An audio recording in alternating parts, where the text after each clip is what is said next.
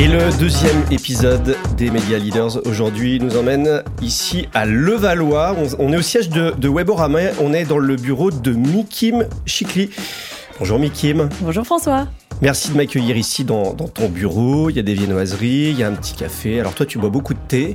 Tu es la patronne, la CEO EMEA de Weborama. Alors on va parler de ta vie professionnelle euh, dans, un instant, puisque euh, évidemment on va euh, retracer ton parcours. On va ouvrir un peu le livre finalement de, de ta vie. je vais te présenter en, en deux mots. Tu es né le 1er avril 1973 à Paris tu es du signe du bélier ascendant bélier. Alors, euh, j'imagine qu'il euh, doit y avoir du caractère quand même. Tu vas nous, expliquer là-dessus et peut-être qu'on va ressentir ton caractère. Tu es euh, de l'année du bœuf dans, dans l'astrologie chinoise. tu me l'as précisé en préparant cette émission. Tu es d'un papa vietnamien et d'une maman française. Tu es né à Paris, mais tu as vécu au Vietnam. Puis alors, tu as vécu euh, vraiment euh, un peu partout dans le monde, surtout en Asie. Euh, la première fois qu'on s'est rencontrés, c'est ça qui m'a marqué. C'est d'abord, tu m'as dit que tu ne buvais que du thé en mangeant.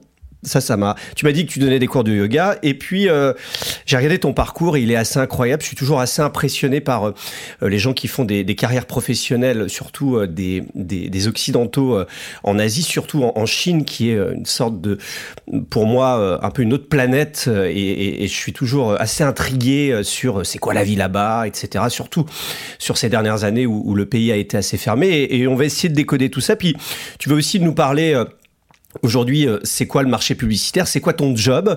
Euh, Vous travaillez sur de la data sémantique euh, et, c'est vrai que je pense que dans les dîners avec des gens qui sont pas du secteur, ça doit déjà être compliqué d'expliquer ce que tu fais, mais qu'est-ce qu'elle fait au quotidien? Et tu vas essayer de, nous raconter tout ça. On, va parler un petit peu de ton parcours. Alors, on, le disait, tu as perdu tes parents très jeunes. Du coup, ça t'a forgé un caractère important. Tu as repris une entreprise familiale en Savoie, commerce de détail, c'est ça. Ça a été tes premiers pas professionnels. Est-ce que tu peux nous, nous en dire un petit peu plus? Oui, alors les premiers pas professionnels dans le retail, je pense que c'est les meilleurs premiers pas professionnels qu'on peut faire parce qu'on est confronté euh, au client et à tout l'écosystème qui va euh, autour de, de, ce client. On est dans le service en permanence. Le client ne doit se soucier de rien et tout doit être parfait pour lui. Donc ça, c'était vraiment une entrée euh, importante et j'ai toujours été élevée comme ça parce que mes parents Donc tu vendais quoi? Tu vendais quoi? C'était à Méribel en Savoie, c'est ça C'était à hein? Méribel en Savoie, commerce de détail, confection homme-femme enfant, euh, de la déco, des bijoux, voilà. Donc il y avait plusieurs commerces. C'était assez rigolo au début quand j'étais petite de jouer à la marchande. Ça a été moins drôle quand vraiment je suis devenue la marchande officiellement. J'ai découvert aussi ce que c'était que de gérer des collaborateurs parce que euh, j'étais très jeune, j'avais 20 ans, et, c'était des employés qui avaient toujours travaillé avec mes parents, et, donc c'était pas évident finalement de se dire tiens, elle, elle débarque, elle a 20 ans, et c'est elle qui va nous faire notre fiche de paye à la fin du mois. Donc il y avait aussi cette, cette confrontation-là à la vraie vie. Euh, T'avais quel âge à ce moment-là? J'avais 20 ans te dire que bah, tu, te lèves le matin et tu bosses parce que c'est ce qui va payer euh, tes charges, euh, ton loyer et puis le salaire de tes collaborateurs. Donc tu, rentres vraiment dans, dans la vie. Voilà, il n'y a plus d'enfance. Et, et, du coup, comment t'en es sorti puisque alors après tu as, eu un parcours incroyable, on va on va retracer tout ça, tu es allé en Asie, tu as vécu à New York, etc. Qu'est-ce qui s'est passé alors euh, Pourquoi tu as, pris ton baluchon et tu as quitté Méribel, c'est ça? Alors je crois que grâce à mes parents, surtout à ma mère qui disait tu ne deviendras pas monitrice de ski parce que évidemment j'aimais beaucoup le ski et le, sport, euh, tu feras des études ma fille. Et donc en parallèle j'ai gardé euh, le pied dans, les études. Et j'ai rencontré l'homme qui allait devenir mon mari et qui m'a ensuite emmené vers d'autres horizons. Et donc, je ne voulais pas vivre la vie de mes parents. J'avais cette transition à faire avec beaucoup de respect et, d'affection. Je devais faire euh, euh, le, clôturer en fait cette, cette vie qu'ils avaient construite. Et puis ensuite m'en aller. Tu ne devais pas passer toute ta vie à Méribel avant des bougies en fait. Hein. Pas du tout. Euh, et Dieu sait si j'aime cet endroit, mais j'aime surtout sa nature. J'aime j'aime les intersaisons, les moments qui changent. Donc ça c'était assez formidable. Et Et, et, mon futur mari allait partir à, New York pour son premier job. Et j'ai dit, bingo, on y va, on s'engage, et puis on verra bien ce que ça donne. Alors, tu deviens PR. Tu me disais en préparant que tu savais pas ce que c'était Non, je savais pas ce que c'était. C'est quoi alors PR J'ai vu une petite annonce. Je, je, dansais dans un, dans un studio, toujours le, le sport et l'activité. Et puis, j'ai vu une petite annonce. Je me suis dit que ça devait être intéressant. Et, et, et j'avais aucune idée de ce que c'était. Le premier job, quand je suis arrivée, on m'a dit tu vas aller nettoyer les chiottes. Et, et c'est ça, en fait, les, les États-Unis. Il faut voir qu'aux États-Unis, on occupe toujours les gens. Donc, comme il n'y avait pas vraiment de boulot, on m'a envoyé au vestiaire. Et donc là, je me suis dit, ouh là là, qu'est-ce que, qu'est-ce que ça veut dire vraiment pillard T'as regretté, as regretté Belle à ce moment-là? Non, en fait, pas du tout. Parce que c'est ça aussi, je trouve, qui est intéressant. Et ça m'a suivi dans tout mon parcours de vie. C'est qu'à un moment, euh, il faut faire preuve d'humilité, il faut redémarrer, se retrousser les manches. Et puis, euh, et puis se dire que tout est possible. Alors, tu, tu es PR au Broadway Dance Center. Oui. Ça a l'air sympa, ça, non? Ben, en, fait, c'était un endroit où je payais 10 euh, dollars, 10 box, 10 box. Et puis, on, on, pouvait danser avec les plus grands. Ouais. et mon prof de danse n'était autre que le prof de danse de Madonna, Tina Turner, et, mais tout le monde pouvait le faire. Hein, C'était pas, il y avait rien d'exceptionnel là-dedans. Euh, et, et, ça formait les, les, Broadway dancers pour les Broadway shows. Euh, donc c'était assez exceptionnel comme euh, comme. Et tu t'occupais des RP. Euh, et j'ai fait deux trois petits coups de RP rigolo, mais c'était un job payé euh, à l'heure, rien, rien. Ça c'est la magie des États-Unis. Hein. C'est la magie des États-Unis. T'as l'impression que tu fais un job hyper important. Tout le monde est hyper important et, et voilà. Et ça. ça et t'es à New York. Et t'es à New York et tu danses sur la 42e à Broadway. Alors en 99, tu, tu, reviens en France, tu vas bosser chez Wanadu. Alors Wanadu, pour ceux qui ont moins de 30 ans, ne euh, savent pas ce que c'est.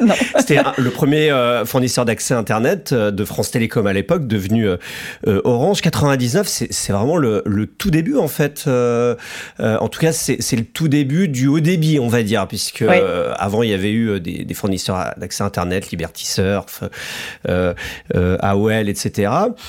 tu es Business Development Director. Qu'est-ce que tu fais chez, chez Wanadu et comment euh, tu arrives comme ça chez euh, France Télécom? Alors j'arrive chez France Télécom, euh, ça peut être une longue histoire, je vais la faire très courte, grâce à mon père adoptif, parce que comme j'ai perdu mes deux parents, j'ai eu un, tuteur, et mon père adoptif m'a dit, tu devrais te lancer dans Internet, c'est un truc génial, tu vas voir, ça va être canon. Et je lui dis, t'es fou, moi j'ai grandi au plein air, c'est impossible pour moi d'aller me mettre en plus chez France Télécom, mais ça va pas, jamais de la vie. Il m'a dit, tu vas voir quand même, c'est génial, fais-moi confiance. Donc euh, il m'a fait rencontrer Nicolas Dufourc, euh, qui à l'époque prenait la, direction de Wanadoo, c'est lui qui a introduit Wanadoo en bourse, et m'a dit oui, oui, viens, viens, euh, on, cherche, on cherche des gens, il y a plein de trucs à faire. Euh, et je suis arrivée exactement chez France Télécom Multimédia Service. Et France Télécom Multimédia ça Service. Ça sonne les années 90. Ça, ça sonne les années 90. il n'y avait pas encore un million d'abonnés chez Wanadoo. Et on se disait qu'il fallait avoir une stratégie de contenu.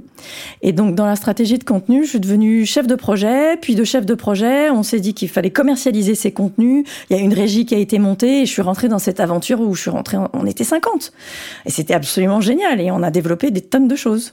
Et euh, alors, France Télécom, j'ai fait plein de jobs. C'était une entreprise publique qui avait déjà été privatisée en partie, mais en même temps qui restait très entreprise publique. En fait, c'était quelque chose que tu ressentais? Pas du tout, parce qu'on était une vraie start-up. On fonctionnait comme une start-up et on a fait l'introduction en bourse de Wanadu.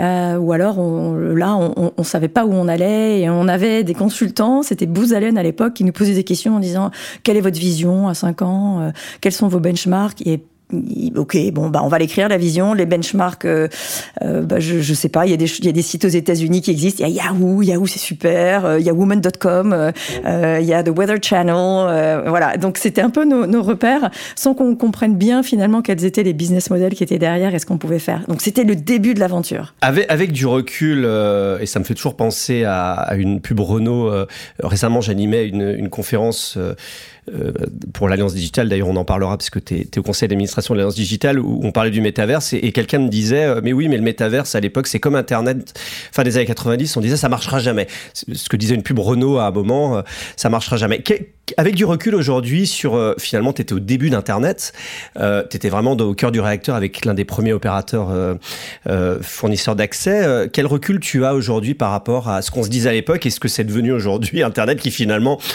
c'est notre poumon en fait. Sans internet aujourd'hui on ne vivrait plus. Hein. C'est ça. Alors peut-être que je suis une optimiste, hein, mais moi j'y ai cru. J'y ai cru. Alors il y avait des gens qui disaient mais ça marchera jamais. J'y ai cru. Pour tu, tu, tu, tu vas le comprendre parce que j'ai vécu l'audience. C'est-à-dire que mon premier projet, ça a été de créer la chaîne Femmes pour le groupe France Télécom, enfin pour les portails Wanadu, voilà. Et quand tu crées la chaîne Femmes et que tu lances ta chaîne et que tu, tu publies ton premier contenu et que le lendemain matin t'arrives et que tu te dis, il y a 20 000 personnes qui ont lu et qui sont venues sur le site, waouh Tu te dis, il y a quand même des gens qui s'intéressent. Il, se passe quelque chose. Ça intéresse des gens et on est au début de. de, de, Alors on parle même pas de monétisation là. Hein. Alors on n'en était pas encore là, quoique euh, on avait déjà mis la place pour les bandeaux publicitaires, on était déjà en train de réfléchir aux services payants. Mais il n'y avait pas de clients. il n'y avait pas beaucoup de clients parce qu'on avait nos abonnés. Mm. Et, on servait la cause abonnée. Il n'y avait pas cette notion de, de client à l'époque. Sur Voilà, il y avait une notion de client. Le modèle euh, économique de Voilà était plus un modèle lié à la publicité, parce que euh, en fait Voilà, c'est créé avec des anciens de pages jaunes, donc ils venaient de ce modèle-là de la publicité. C'était une, messagerie euh, qui voulait concurrencer le, pionnier Caramel, c'est ça hein? Alors il y avait du mail et puis il y avait le moteur de recherche. Ça a été le premier moteur de recherche en France. Voilà. Et d'ailleurs, euh, voilà. Faites un vœu, et puis voilà, c'était ça la pub. D'ailleurs, la marque est morte. Moi, j'avais une adresse aussi à l'époque. voilà, ah, voilà. la marque est morte. Elle a été ressuscitée par euh, Publicis et, et, et, Orange qui ont créé une joint venture sur l'événementiel, je crois. Oui, oui. Tout à fait. Alors ensuite, euh, bah, tu restes six ans chez, chez Wanadu, hein, euh, euh, et là tu démarres ta carrière en agence, une longue carrière, mmh. où tu rentres chez Publicis, boîte que tu ne quitteras plus finalement jusqu'en 2020. Qu'est-ce qui t'a amené chez, à travailler en agence et à passer finalement de, de France Télécom à, à Publicis? C'est à nouveau une rencontre. Donc il y a eu la rencontre Nicolas Dufour, les équipes de France Télécom euh, en 99. Et là, je rencontre quelqu'un qui s'appelle Frédéric Joseph et qui était un de nos clients. Euh, chez euh, chez c'était devenu Orange depuis, et il me dit ah, c'est chouette, t'as as une, une, belle énergie. Euh, je suis sûre que ça t'éclaterait de travailler en agence. Alors je dis ah bon, ça m'étonnerait parce que quand même vous êtes des casse-pieds et c'est vraiment pénible de bosser avec vous. Alors en agence média. En agence média. Ouais, pas en agence créa. Non, en agence média, tout à fait. Tu peux bien le préciser. Et donc ça a été une rencontre euh, et il m'a dit mais réfléchis quand même, c'est intéressant. Euh, on est au tout début de l'internet. Tu vas nous apporter une vraie expertise, une vraie énergie. Et voilà, je dis bah pourquoi pas, bingo, je connais pas, je redémarre à zéro et, c'est reparti, je redécouvre quelque chose. J'avais vraiment aucune idée. Il me dit, par exemple, si tu nous rejoins, t'aimerais faire quoi? Je dis j'ai aucune idée, vous faites quoi? Comment ça se passe une agence média? Je ne sais pas.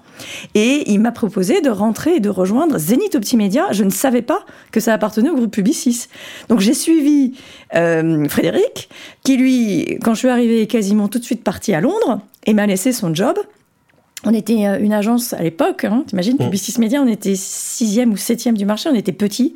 Et là, bah, c'est parti. On a gagné voyagesncf.com, euh, qui, qui, était le premier site web de, de, de France, donc euh, gros décollage. Et puis bon, j'avais mon réseau de copains dans le web. Voilà. Euh, Donc du coup, tu, tout de suite, tu es allé sur les appels d'offres euh, comme ça. Euh, sur le digital. C'était comment justement dans, au début des années 2000 par rapport à ce que c'est aujourd'hui, ces, ces, appels d'offres? Est-ce que c'était autant couru? Est-ce que tout le monde y était? Ou est-ce que finalement c'était, entre guillemets, un peu plus copinage? Il y avait du monde. Il y avait du monde, il y avait euh, l'entité euh, qui était dirigée par euh, Pierre Calmar et Philippe Seignol, qui étaient leaders sur le marché. Pierre Calmar qui est aujourd'hui patron de Den Souffrance. Exactement, et, et c'est eux qui détenaient le budget voyagesncf.com, mmh. et on se disait c'est indéboulonnable, c'est impossible qu'une petite agence comme ça arrive, troublion, et remporte la partie. Et il y avait vraiment du monde, il y avait aussi des agences indépendantes, il y avait des pure players, mmh. c'est là qu'on s'est rencontré par exemple avec Marc Simoncini, qui était sur métier, qui disait moi j'ai pas besoin d'une agence, je sais tout faire, je connais tout, bon, finalement, un peu travaillé ensemble quand même. Donc, il y, avait ce, on était beaucoup, beaucoup challengés parce qu'il y avait beaucoup d'expertise et avec des entrepreneurs, donc des fortes personnalités. Et les pitchs, euh, on, se, on bataillait, mais dur comme fer. Et puis, il y avait le métier, le créateur de l'agence média Cara qui était là aussi et qui était euh, un peu le, grand dominant du marché. Tout à fait. Et, finalement, puis il y a eu la loi Sapin aussi. Oui. Alors moi, je suis arrivée post-Sapin quand même. après, mais qui euh, a bouleversé quand même ce milieu des agences. Oui. Euh, c'est quelque chose que tu as ressenti, ça? Non, parce que comme je suis arrivée après la loi Sapin, je l'ai pas ressenti. Le digital a, a, cassé quand même pas mal de codes. Mmh parce qu'il y avait ces aspects techniques. Et je me souviens, en arrivant dans, le groupe Zenith Optimédia, j'ai dit tout de suite, il nous faut un directeur technique. Et à l'époque, les patrons m'ont dit, tu comprends pas bien ce qu'on fait. Je dis, c'est possible, mais si vous voulez faire du web, faites-moi confiance, il nous faut un directeur technique. Il faut des gens qui vont comprendre, lever le capot, mettre les mains dans le cambouis, comment ça fonctionne concrètement. Parce que c'est là la clé. Et c'était la data. C'était déjà de la data. Ouais, déjà SNCF.com, c'était phénoménal. Et euh, ils dépensaient énormément, enfin, ils investissaient énormément d'argent euh, sur le recrutement. C'était, il faut pas l'oublier, une joint venture avec Expedia. Donc, ouais, donc il voulait devenir leader euh, du voyage au-delà du, du, train, en fait. Au-delà du train, il y avait de l'aérien et on devait vendre les services additionnels qui sont à forte marge. On le sait bien, la location de voiture, euh, le, alors la location de voiture moins de marge, mais l'hôtel, euh, les vols. Et donc cette joint venture avec Expedia, qui était Expedia.com, donc mmh. aux États-Unis, qui était qui déjà était bien mondial, exactement. Et donc il fallait pas se, se, louper. Donc on avait des, des lignes et des lignes de data. C'est là qu'on a commencé à créer des databases. C'est là qu'on a mis en place des ad serveurs sophistiqués avec des multiples variables, la même la possibilité de savoir que le site était planté, arrêter les investissements médias automatiquement, enfin euh, voilà. Et puis il faut, faut, se dire quand même, euh, je vais avoir 50 ans cette année, donc euh, voilà, les moins de 20 ans n'ont pas connu ça, mais il n'y avait pas de Google.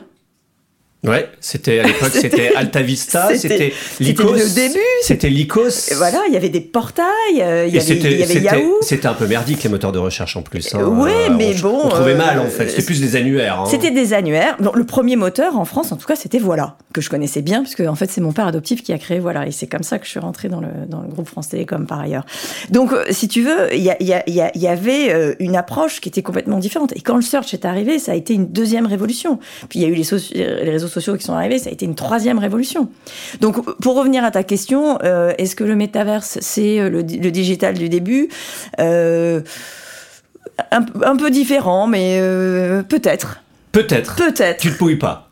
non, en fait, parce que il y a le métaverse, mais derrière, il y, a, il y, a, tout le sujet de la crypto.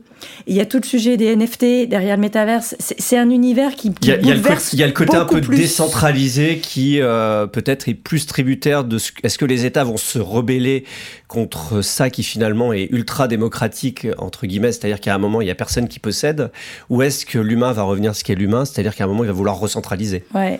Je, je trouve que le web, ça a vraiment révolutionné les médias et les services.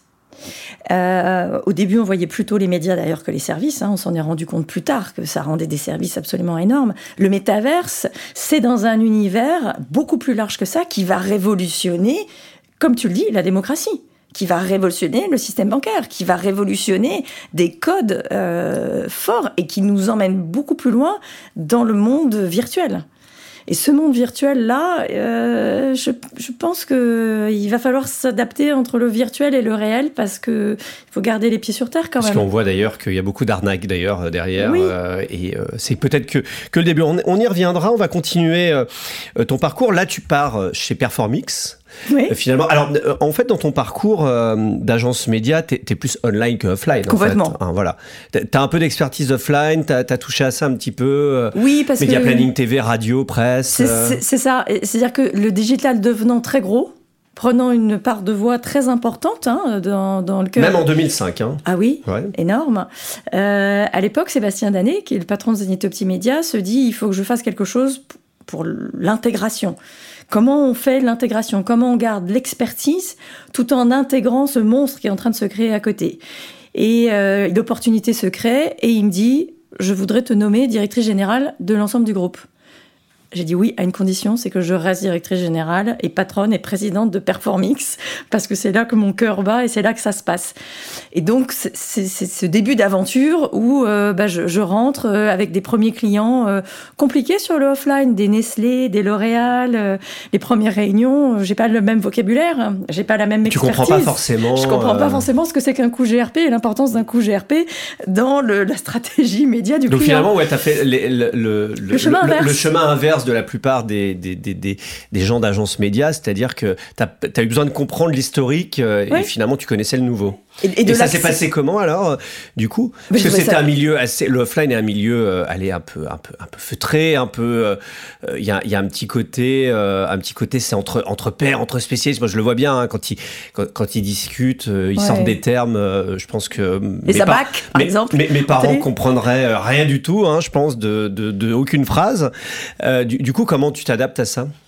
Euh, je, crois que je m'adapte à beaucoup de choses. Donc, euh, d'abord, t'apprends, t'écoutes, tu travailles. Il n'y a pas de miracle, hein. tu travailles. Et tu as des mentors qui t'expliquent euh, non. Pas forcément, j'ai souvent. T'as pas quelqu'un à te dire, euh, moi c'est vrai que ça m'arrive des fois quand il y a, dans le milieu de la pub, euh, j'ai deux, trois contacts en me disant, tiens, tu peux m'expliquer ça, je comprends pas en fait. Oui, c'est arrivé plus tard ça dans ma vie, mais, mais je me jette souvent dans le, dans le bain sans la bouée et sans le.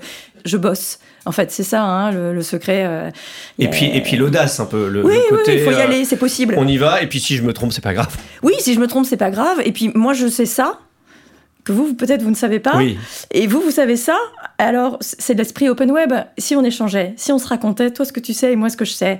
Et puis surtout, je, je, je vais vraiment m'impliquer. C'est cette notion de service. On revient à mon premier job. Je vais m'impliquer. C'est quoi ton enjeu client? Explique-le-moi bien, que je le comprenne. Parce que je serai à tes côtés et on va le faire ensemble. Et on va traverser euh, la bataille, la guerre, on va gagner et, euh, et c'est super. Après, on ira au paradis. Des femmes dirigeantes comme toi dans, dans le web, je regardais le conseil d'administration de Alliance Digital. Il y a Véronique Piquant, qui est la patronne anciennement euh, Smart Ad Server. toi, t'en fais partie. Aujourd'hui, c'est quelque chose, l'égalité entre les hommes et les femmes dans les grands postes de direction de ce milieu-là, du, digital, des agences, du milieu des médias. C'est quelque chose qui est fluide encore, où il y a encore pour toi du, euh, chemin à parcourir? Est-ce que, est que ça a été évident pour toi ou est-ce que au final, euh, ça n'a pas changé grand-chose? Ça a été évident pour moi, j'en ai jamais souffert. J'ai toujours bénéficié de la confiance euh, des, des, des, boss ou des gens qui m'ont qui m'ont donné les manettes. alors peut-être que le fait d'être dans une expertise qui était différente qu'ils n'avaient pas, c'était intéressant parce que de toute façon, bah, l'interaction sur le métier euh, et, l'expertise, bon, bah, elle était entre mes mains. Et, ensuite, il y avait quand même ton expertise web, c'est ça qui t'a permis de peut-être de franchir des étapes. Oui, de, me mettre à chaque fois dans des expertises qui font que euh, il y avait quelque chose d'unique que j'apportais. Et ensuite, j'allais chercher ce que je connaissais pas à côté. Euh, sur ta question des femmes, moi, j'ai jamais vu le plafond de verre et je me suis jamais posé la question mais jamais. Euh, tu peux dire quand tu as eu des enfants, comment ça s'est passé? Ben, En fait, j'ai expliqué que la priorité c'était mes enfants et que moi il fallait que je parte là parce que je voulais donner le bain, je voulais faire le dîner et c'était important. Est-ce que c'est parce que tu étais tout de suite à, des niveaux de, direction importants aussi? Quand on démarre de zéro et qu'on a zéro contact, qu'on connaît personne euh, et qu'on est une femme, je sais pas, même qu'on est peut-être issu euh, de banlieue ou issu de l'immigration, est-ce est -ce que c'est possible? J'ai envie de dire oui. Euh, quand je suis rentrée en 99, mon fils venait de naître. et il fallait tout créer, il fallait tout faire, et il n'était juste pas question que j'abandonne euh, le temps précieux avec ce, petit bonhomme. Donc j'ai envie de dire oui, il, faut y aller, il faut croire en soi, il faut les moments de doute, il faut se dire bon bah ok, je fais de mon mieux, mais, il faut y aller. Euh, c'était peut-être plus dur. Et après, je pense que l'énorme avantage que j'ai eu, c'est que moi, je partais avec mon ordinateur sous le bras. Donc après, il, faut avoir de l'énergie, il faut avoir la, rage, comme dirait quelqu'un que j'aime beaucoup dans le milieu professionnel, qui est Alexis Perakis, qui est le patron de la branche en public monde de, de L'Oréal, le grit. C'est ça qui fait la différence entre quelqu'un qui a une éducation absolument incroyable, qui a fait des bonnes études, qui est tombé dans la bonne famille et qui a du fric, et puis quelqu'un d'autre qui n'a pas tout ça. La grande différence, les deux y arriveront s'ils ont du grit. Et ça, ce grit-là, bah, moi, Mais ça s'apprend, le grit. Ou on l'a, on l'a dans le sang. Je sais pas. Ouais. je doute, je, doute, tu me fais douter. Mais, mais le grit, c'est important. Et il faut y croire. faut y aller. Et puis tu te plantes, pas grave, tu retournes, tu, tu, tu, tu réfléchis, tu, tu apprends, tu, tu... Voilà. Alors le, départ euh, de, Paris de la France, c'était en 2011, c'est ça? Tu pars en Chine? Oui. Euh, tu pars diriger euh, Zenith Optimedia, en tout cas tu, deviens patronne de l'innovation à Shanghai.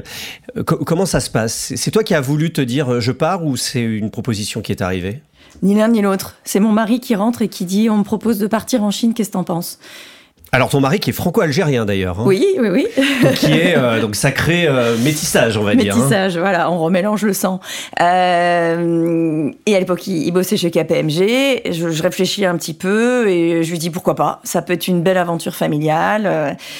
Et je me souviens quand euh, je l'ai annoncé, euh, d'abord à, à, Sébastien, euh, il m'a dit... Sébastien Danet. voilà, il m'a dit c'est une, une, une, bonne idée, vas-y, même si je pense qu'il... Il y avait un poste. Il se disait, il n'y avait pas de poste. Il n'y avait pas de poste, euh, mais c'était la Chine, euh, qui était un sujet important pour Maurice Lévy, le digital, qui était un sujet important pour Maurice Lévy, une excellente DRH dans le groupe, Séverine Charbon, qui m'a dit euh, je vais t'aider, et euh, le groupe m'a dit va, va voir quand même si, si, si t'aimes. Euh, mon boss à l'époque, au niveau groupe, dit si, si t'aimes pas, ça, ça, va être gênant, donc va voir. J'y suis allée, j'ai dit j'aime pas, j'aime pas. Donc t'es allée à Shanghai en vacances? Voilà, en, enfin en voyage de repérage. En oui, d'accord. Ouais. J'ai rien compris, tout, tout, tout était. Tu parlais pas chinois. Je parlais pas chinois. Je, tout était trop construit. Moi, j'aime la nature. Euh, les Chinois baladaient des oiseaux en cage. Je me suis dit, mais mon Dieu, mais qu'est-ce que c'est ce truc-là? Ils vivent en étage. Euh, personne ne m'a parlé dans les bureaux. Euh, et, et je suis rentrée. J'ai dit, j'aime pas, mais j'y vais. J'y vais, on y va on y va, on y va, on, on, on se lance. Euh, c'est une aventure trop folle. Peut-être que j'irai qu'un an et si vraiment j'aime pas, je reviendrai ou pas. Euh, j'aurais peut-être perdu mon job, ma place. Aura peut-être. Et ben c'est pas grave, je ferai autre chose et, euh, et, on y va. Donc tu pars en août 2011, été 2011. Tu deviens Chief Innovation Officer. Oui, parce qu'il n'y a pas de job. Donc ils ont créé un truc. ils ont créé un truc. Ils ont, ils ont fait un machin, c'est ça ils, ont, ils, ont, créé un truc. Ils se sont dit bon, elle a un, un titre de. On veut la garder dans le groupe Publicis. On sait qu'on risque ouais. peut-être de la perdre si elle veut y aller quand même. Ouais. Tu serais allé quand même si euh, Publicis t'avait rien proposé il m'aurait proposé quelque chose. Ouais. T'étais sûr de toi. Être sûr de soi, j'ai l'impression que c'est quelque chose qui te caractérise en fait. C'est le bélier, ça, non? C'est peut-être le bélier, mais c'est aussi, euh, je, je, je, pense. Euh, le bœuf aussi. La, la, belle relation. Euh, c'est ça que j'aime. Ouais. J'aime les gens et, et, et, quand on travaille dans une agence média, c'est vraiment les Il gens. Il t'aurait aidé de toute façon. Et, et j'avais confiance en fait. Ça, j'avais confiance à la DRH, à Sébastien qui portait le projet, à Maurice Lévy qui, qui, qui, qui disait OK, allons-y, on essayons. On a, qu'est-ce qu'on a à perdre voilà. J'aime bien cette mentalité, j'aime bien ce groupe. Alors, donc, tu arrives dans une boîte française. Euh, Alors, chinoise, hein Chino oui. Il n'y avait que des Chinois. C'est chinois, mais c'est euh, capitalistiquement français. Oui. Une stratégie, de toute façon, euh, inspirée par euh, la France. Là-dessus, tu deviens euh, donc patronne de l'innovation euh, chez, chez, Zénith à Shanghai. Comment ça se passe, ton arrivée dans les bureaux? D'abord, tu parles pas chinois. Non. tu viens de débarquer dans une ville, dans un pays, et, et, et j'aimerais qu'on qu en parle dans cette séquence de, de, de la Chine qui, pour moi est de, quand on parle de l'empire du milieu je pense à Star Wars et je pense à la, on pense évidemment à la Chine. Et pour moi c'est tellement éloigné que je suis toujours passionné par les gens qui racontent leur expérience là-bas. Comment ça se passe ton arrivée?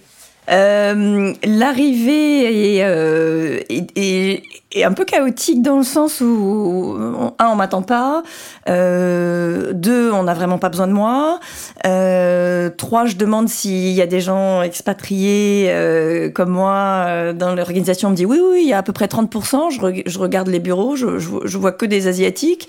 Donc je dis, ils sont expatriés d'où? Ah, Taïwan, Hong Kong, Singapour. Je me dis, ah, ah oui, oui d'accord. Pas d'Européens. Okay. Pas d'Européens, pas de Blancs. pas de blanc. Il y avait un petit stagiaire, un Allemand, qui était là dans un coin, mais qui parlait parfaitement allemand et qui était à l'université euh, chinoise. Donc, je me dis, tiens, super, un copain stagiaire. Ouais. Donc, euh, arrivé un petit peu euh, difficile. Et là, en fait, je me dis, euh, ce que j'ai, c'est mon expertise. Mon expertise, c'est digital. Le digital n'est pas très développé chez Zenith Optimedia en Chine. Ça représente moins de 2% du revenu. Puis surtout que la Chine, Internet, c'est très spécial là-bas. Très très spécial. Et je, je, me mets dedans, je rencontre des clients français. Je démarre par les clients français. Donc c'est qui le luxe Les Chanel, les Louis Vuitton L'Oréal et le groupe LVMH. Donc Alexis Perakis, que je, dont je parlais là. Et, je déjeune avec lui. Il me dit on n'est pas très content. Euh, on va faire un pitch. Tu tu me donnes trois mois Ils sont pas contents de leur agence ils qui était Zénith. D'accord, donc ils se sont dit on va vous remettre. Oh là là, si en plus je perds un super client français, ça va. Bah non, c'est une opportunité justement. Alors ça a été une méga parce que opportunité. Pas de ta faute. Oui, enfin euh, non, quand même, parce que je, je me sens très très investi, euh, oui, impliqué mais déjà. S'ils sont pas contents du travail de Zénith en Chine, c'est pas de ta faute. Oui, mais si on le perd d'emblée sans que j'ai réussi à le faire, ah euh, oui. voilà. Bah pour toi c'est le challenge. C'est le challenge, donc on y va et, euh, et, et on monte le challenge et c'est une entreprise formidable en Chine. c'est vraiment une entreprise prix LVMH. incroyables. Euh, L'Oréal, Ah, L'Oréal, puis, pardon. puis ensuite LVMH, bien sûr. Euh, et donc après, il y, a- il y a des histoires vraiment de de- d'expertise qui se sont qui se sont créées, de transformation de la boîte. Euh, on a gardé le client, euh, on a satisfait un bon nombre de clients. Et puis Alors ensuite, comment t'as comment t'as fait, sachant que tu connaissais rien au march- marché chinois Euh, Alors, euh, Alors on et- apprend. Un, on apprend. On, explique-moi comment ça marche, euh, mais tu comprendras pas. Très bien, je comprendrai pas. Donc mais là-bas, c'est du offline surtout et un peu du online ou... Oui, il y a, y a- alors c'est très complexe. Il y a, il y, a, y, a des, il y a des centaines de chaînes de télé, il y a des millions de, de, de magazines et newspapers. euh, c'est d'une complexité à la chinoise. L'affichage, euh. Oui, et en fait, pour, comme tout ce qui est complexe, je me dis, bah, c'est génial, parce que moi j'ai un rôle de conseil, donc je vais simplifier. Je vais leur expliquer que c'est pas si complexe que ça, qu'ils vont me faire confiance et que ça va bien marcher. Donc il y a quoi? Il y a des comment ça se passe là-bas? Il y a des régies? Oui, il y a des régies, il y a des elles régies sont- elles- nationales. Ouais, donc c'est tout est, Étatiques. tout est public en fait euh, Pas finalement, tout, non? Mais l'État est toujours derrière. Oui. Il y a, par a toujours exemple- un actionnariat plus ou moins euh, derrière euh, public, on va dire. Tout à hein. fait. Donc c'est le même actionnaire derrière et ils ont créé la compétition. Euh, en créant différents types de, de, de marques. Et puis, en fonction de l'écosystème des médias, c'est- très différent. Alors, je suis arrivée au moment où il y a l'émergence euh, de la télé connectée et, et de l'OTT. C'était à peu près euh, un an, euh, un an après mon arrivée. Il faut savoir quand je suis arrivée, il n'y avait pas Weixin, qui, qui est WeChat. Donc, Qui est le WhatsApp, euh, qui est le WhatsApp Voilà, bah, chinois. Hein. WhatsApp puissance 1000 chinois. Euh, Il y avait juste. Parce que c'est PayPal en même temps, etc. Ah, c'est hein. tout. Oui. C'est tout. On peut pas sortir sans son téléphone en Chine. Euh, Il y avait juste un, un, un réseau social, mais qui était plus euh, euh, un réseau social d'influenceurs qui s'appelait Weibo. Euh, et ce réseau social Une sorte d'Instagram en fait. Très euh, puissant, oui, mais mais mais euh, mais one to many, oui, one to many. Il n'y avait pas cette notion de de, de one to one. Euh, il y avait euh, le début de Tencent, c'était une messagerie instantanée qui s'appelait QQ, et donc euh, pour communiquer, les Chinois donnaient leur numéro QQ. Et le numéro QQ, il y avait, euh, je sais pas, 15 chiffres. Et ils te donnaient ce numéro que eux retenaient avec une facilité incroyable. C'était un peu comme euh, à l'époque IRC, c'est ça? Oui, t'as raison. Tu te d'IRC Oui, C'était le premier, euh, le, le premier chat euh, sur Internet, Tout au tout début Oui, d'Internet. oui, ouais. tout à fait. Et, et- et je me suis dit, c'est impossible. Comment ils font pour retenir leur numéro QQ Tu vois? C'est déjà la mentalité chinoise. Tu rentres dans un truc, les chiffres, ils retiennent. donc on s'est changé nos numéros QQ. Bref, Baidu, c'était le début, et il n'y avait pas d'Alibaba. Il y avait un Taobao. L'Amazon chinois. L'Amazon chinois. Il y avait Taobao, qui était euh, eBay. Et les marques, il n'était juste pas question qu'elles aillent là-dessus. Ouais, c'était le bon coin en fait, c'est équivalent. Oui, voilà. oui. Et, et le Bon Coin version euh, il y, a, il y a 20 ans, parce que le Bon Ouais. Coin maintenant, euh, c'est très avancé et sophistiqué. Donc, on arrive dans un écosystème qui est naissant. Mais quelle chance Donc, personne ne sait rien. On est d'accord. Vous savez pas plus que moi. Moi, j'arrive de France. Peut-être même que je sais plus de choses que vous. Parce, que, t'as moi, même pas les références de à, à quoi ça peut. Là, là, on a donné des comparaisons à chaque fois. J'ai essayé pour que ceux qui nous écoutent comprennent. Mais euh, à l'époque, t'as t'as pas Instagram n'existe pas, euh, Ah non. euh, Facebook n'existe pas, WhatsApp n'existe pas. Il n'y a, pas de référence équivalente en fait. Tout à fait. Il y a peut-être. euh, Bah, il y a Google. voilà, puis il y a Internet, il y a le MSN Messenger. Messenger, Voilà, c'est exactement. ça. Mais sinon, t'as pas de référence en fait. Il y a très peu de références. Alors, j'ai fait des petites missions, par exemple Baidu, qui est le moteur de recherche chinois. Je leur ai dit, je comprends pas comment vous commercialisez euh, votre liste réponse. Parce que en Occident, voilà comment on commercialise la liste réponse. Et donc, c'était un peu les secrets de, Google. Euh, et en réalité, ils ont pris un bout de cette recette-là et ils ont adapté à leur sauce en inventant des formats publicitaires absolument incroyables qui étaient des vrais cash machines. Donc, bref, toujours est-il que tout ça fait que euh, je me suis rendu compte que je suis pas plus con que les Chinois, que oui, ok, j'allais me mettre à apprendre le chinois parce que sinon j'étais exclu des réunions, ils me fermaient la porte, ils disaient ça sera en chinois, pas la peine de venir. Donc, mon premier mot a été de dire à ma prof de chinois apprends-moi à dire si je reste dans la réunion car je parle parfaitement chinois et je comprends ce que tu dis. Et je comprenais rien d'autre, mais je savais dire que ça. Ça doit être l'enfer de se dire, je dois apprendre. Une... Parce qu'à la rigueur, je vais habiter en Espagne, je vais habiter aux États-Unis. Si je parle pas anglais, je vais. Ça va assez vite puisque c'est des langues. Enfin, c'est vraiment qu'on comprend. Mais là, j'arrive pas à imaginer euh, la frustration que ça doit être de se dire, putain, va falloir que j'apprenne une langue dont, euh, quand je regarde, je sais même pas ce que c'est. En fait, je, je, je, je, n'arrive, je suis incapable de décoder ce que ça peut dire en fait. Que- que- que- Qu'est-ce qui fait que derrière, on, on- finalement, on, on se décourage pas? Deux choses. Quand on vit dans un pays étranger, si on veut comprendre et s'intégrer, il faut comprendre la langue. Oui, mais euh, moi j'ai vécu au Canada à côté euh, euh, à Vancouver et du coup l'anglais bah c'était obligatoire et au début moi je comprenais rien, je faisais la vaisselle dans un resto et et j'arrivais, j'avais fait 10 ans d'anglais à l'école et je parlais pas un mot et du coup j'ai pris des cours mais quand même j'avais des bases mais en chinois, euh, moi, je ne même, je saurais même pas dire oui ou non. Mmh. En fait. Ça n'existe pas, alors comme ça, tu n'as pas besoin de savoir le, de le dire. Donc, oui, j'imagine qu'on se dit, effectivement, je suis dans un pays, c'est normal que j'apprenne la langue, et, et, et, évidemment. Mais le chinois, c'est un peu comme le japonais ou le russe, j'imagine. Je pense que le japonais est plus facile parce qu'il n'y a pas d'accent. Mais, euh, mais le chinois, donc c'était indispensable pour, pour, pour la vie tous les jours, pour, pour, pour respecter et essayer de communiquer avec eux. La deuxième chose, c'est qu'il ne faut pas oublier que l'agence média, c'est pas, pas de l'achat. L'achat, c'est pas la finalité. C'est du conseil. C'est l'insight, c'est la compréhension du consommateur. Comment comprendre un consommateur quand on ne comprend pas sa langue, qu'on ne comprend pas les idiomatismes de la langue? C'est-à-dire comment fonctionne le cerveau? Et c'est ça qui m'a qui m'a qui m'a engagé le, plus parce que ça me servait à m'intégrer dans cette vie chinoise et ça, ça, ça, me servait à m'intégrer dans ma vie professionnelle chinoise également. Et les Chinois, à partir du moment où on s'implique, où on s'intéresse à eux, où, on montre que, que on, s'ouvre, euh, bah, ils s'ouvrent aussi. Et, euh, et, c'est génial. J'ai plein d'amis chinois. Tes origines asiatiques et, physiquement, euh, on, voit que tu es métissée. Mhm. D'ailleurs, euh, est-ce que ça t'a facilité les choses Non, pas du tout. Il me voyait comme une Française. D'accord. Hmm. T'aurais été blonde aux yeux bleus, t'aurais été traitée de la même façon? Oui, je pense. Il me voyait comme une française. Alors du coup, tu démarres le chinois, moi ça m'intéresse. Comment on, comment on démarre une langue comme celle-là Alors tu as deux voix pour démarrer le chinois. Tu as la voix écrite et la voix orale. Alors les, certaines personnes euh, euh, font les deux et, euh, et, ils sont très forts. Moi j'ai choisi la voix orale, c'est-à-dire j'ai choisi de parler et de ne pas écrire parce que je suis absolument nulle en dessin. Et ma prof de Donc c'est le mandarin, c'est ça On apprend le mandarin, bien sûr, c'est la langue nationale officielle. Et ma prof de chinois a insisté plusieurs fois, puis à la fin elle a vu vraiment que j'avais une écriture qui n'était pas possible et euh, il m'a dit, OK, on continue à écrire. Mon mari, lui, il a appris à écrire. Donc on voyageait ensemble, il savait lire et moi, je savais parler. Alors, finalement, comment, euh, comment on démarre Qu'est-ce qui se passe? Qu'est-ce qu'on apprend en premier? Euh, On apprend qu'il y a cinq sons cinq intonations différentes et on apprend qu'on n'arrive pas à faire la différence entre les cinq sons de la prof qui est en face. Et puis après, euh, euh c'est beaucoup, c'est beaucoup de travail. Euh, on, on, a cours tous les matins à 7 heures du matin. La prof vient au bureau. Euh, de 7 à 8, on a chinois. Euh, puis après, on doit travailler en permanence. Donc, je, je, forçais les gens à me parler en chinois. de temps en temps, je disais, OK, répète, j'ai pas compris. Bon, dis-le moi en anglais, j'ai pas compris. Et puis, moi, ce qui était important, c'était d'apprendre les chiffres. Ils comptent pas comme nous. Ils, coûtent, compte en mille. Nous, on compte en centaines. D'accord. Voilà. Donc, il compte en one. Et, et alors, quand il mettait les chiffres, il me disait un million. Par exemple, il me le disait en anglais, one million. Je disais one million, mets-moi les zéros pour être sûr. Je dis, ah non, là, c'est 10 millions.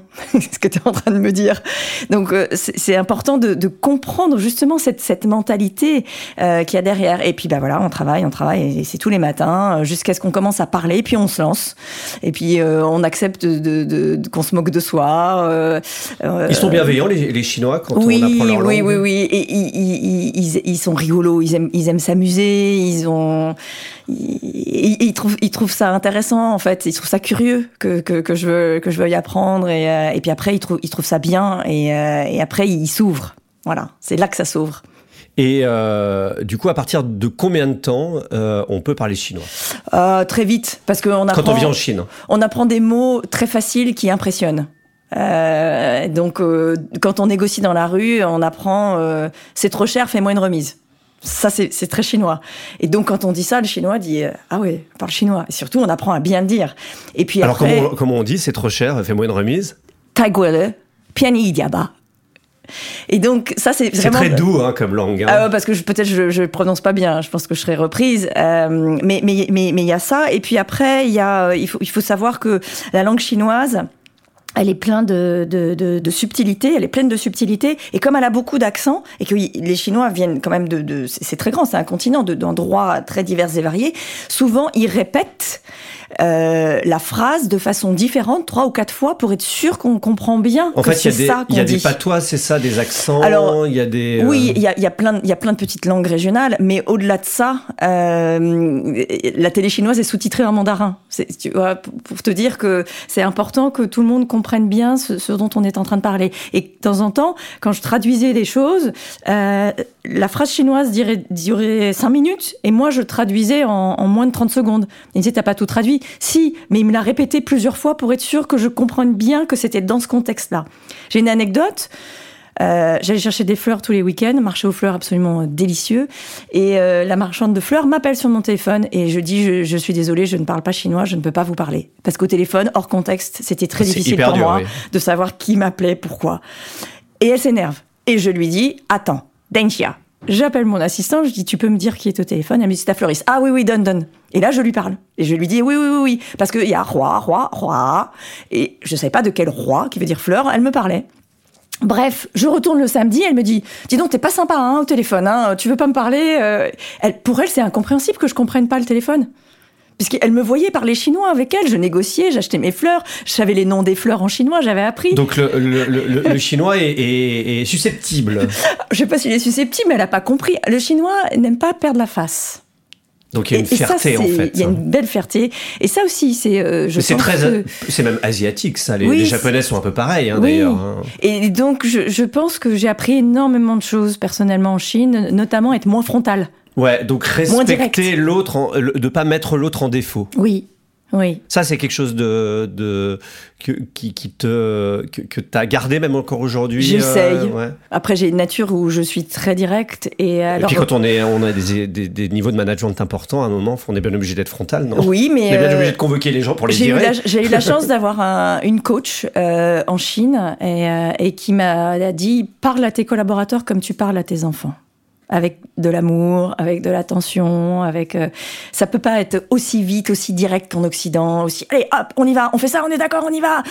Non, les Chinois c'est euh, attends, ça va être super, on va le faire ensemble. Mais si, t'es formidable. Euh, euh, ok, ça t'aime pas trop, ça veut dire qu'il sait pas faire. T'aimes pas trop? Non, bah alors tu vas pas le faire tout de suite. On va le faire ensemble plus tard. Tu vois, t'as une autre façon d'appréhender les choses. Est-ce que c'est pas aussi le, régime euh, politique dans lequel ils sont depuis des, décennies qui les entre guillemets les infantilise un petit peu? C'est ça, non D'une certaine façon? Oui, il y a, y a un peu de ça puisque on se rebelle pas, mais on n'en pense pas moins. Mais on le dit pas. Mais on le dit pas. Euh, on a Ça, c'est vraiment ancré, c'est vraiment lié à leur régime politique? Oui, on a vécu euh, l'arrivée de Xi Jinping euh, au pouvoir, et puis ensuite Xi Jinping s'est déclaré, auto-déclaré président à vie. Et comme j'ai sympathisé avec des Chinois, je sais qu'on parle pas de politique, mais je leur ai dit qu'est-ce que qu'est-ce que ça vous évoque? Qu'est-ce qui se passe avec ce nouveau congrès du Parti communiste? Ça nous évoque rien du tout. On n'a rien à dire. De toute façon, on peut pas agir. Le chinois est très pragmatique.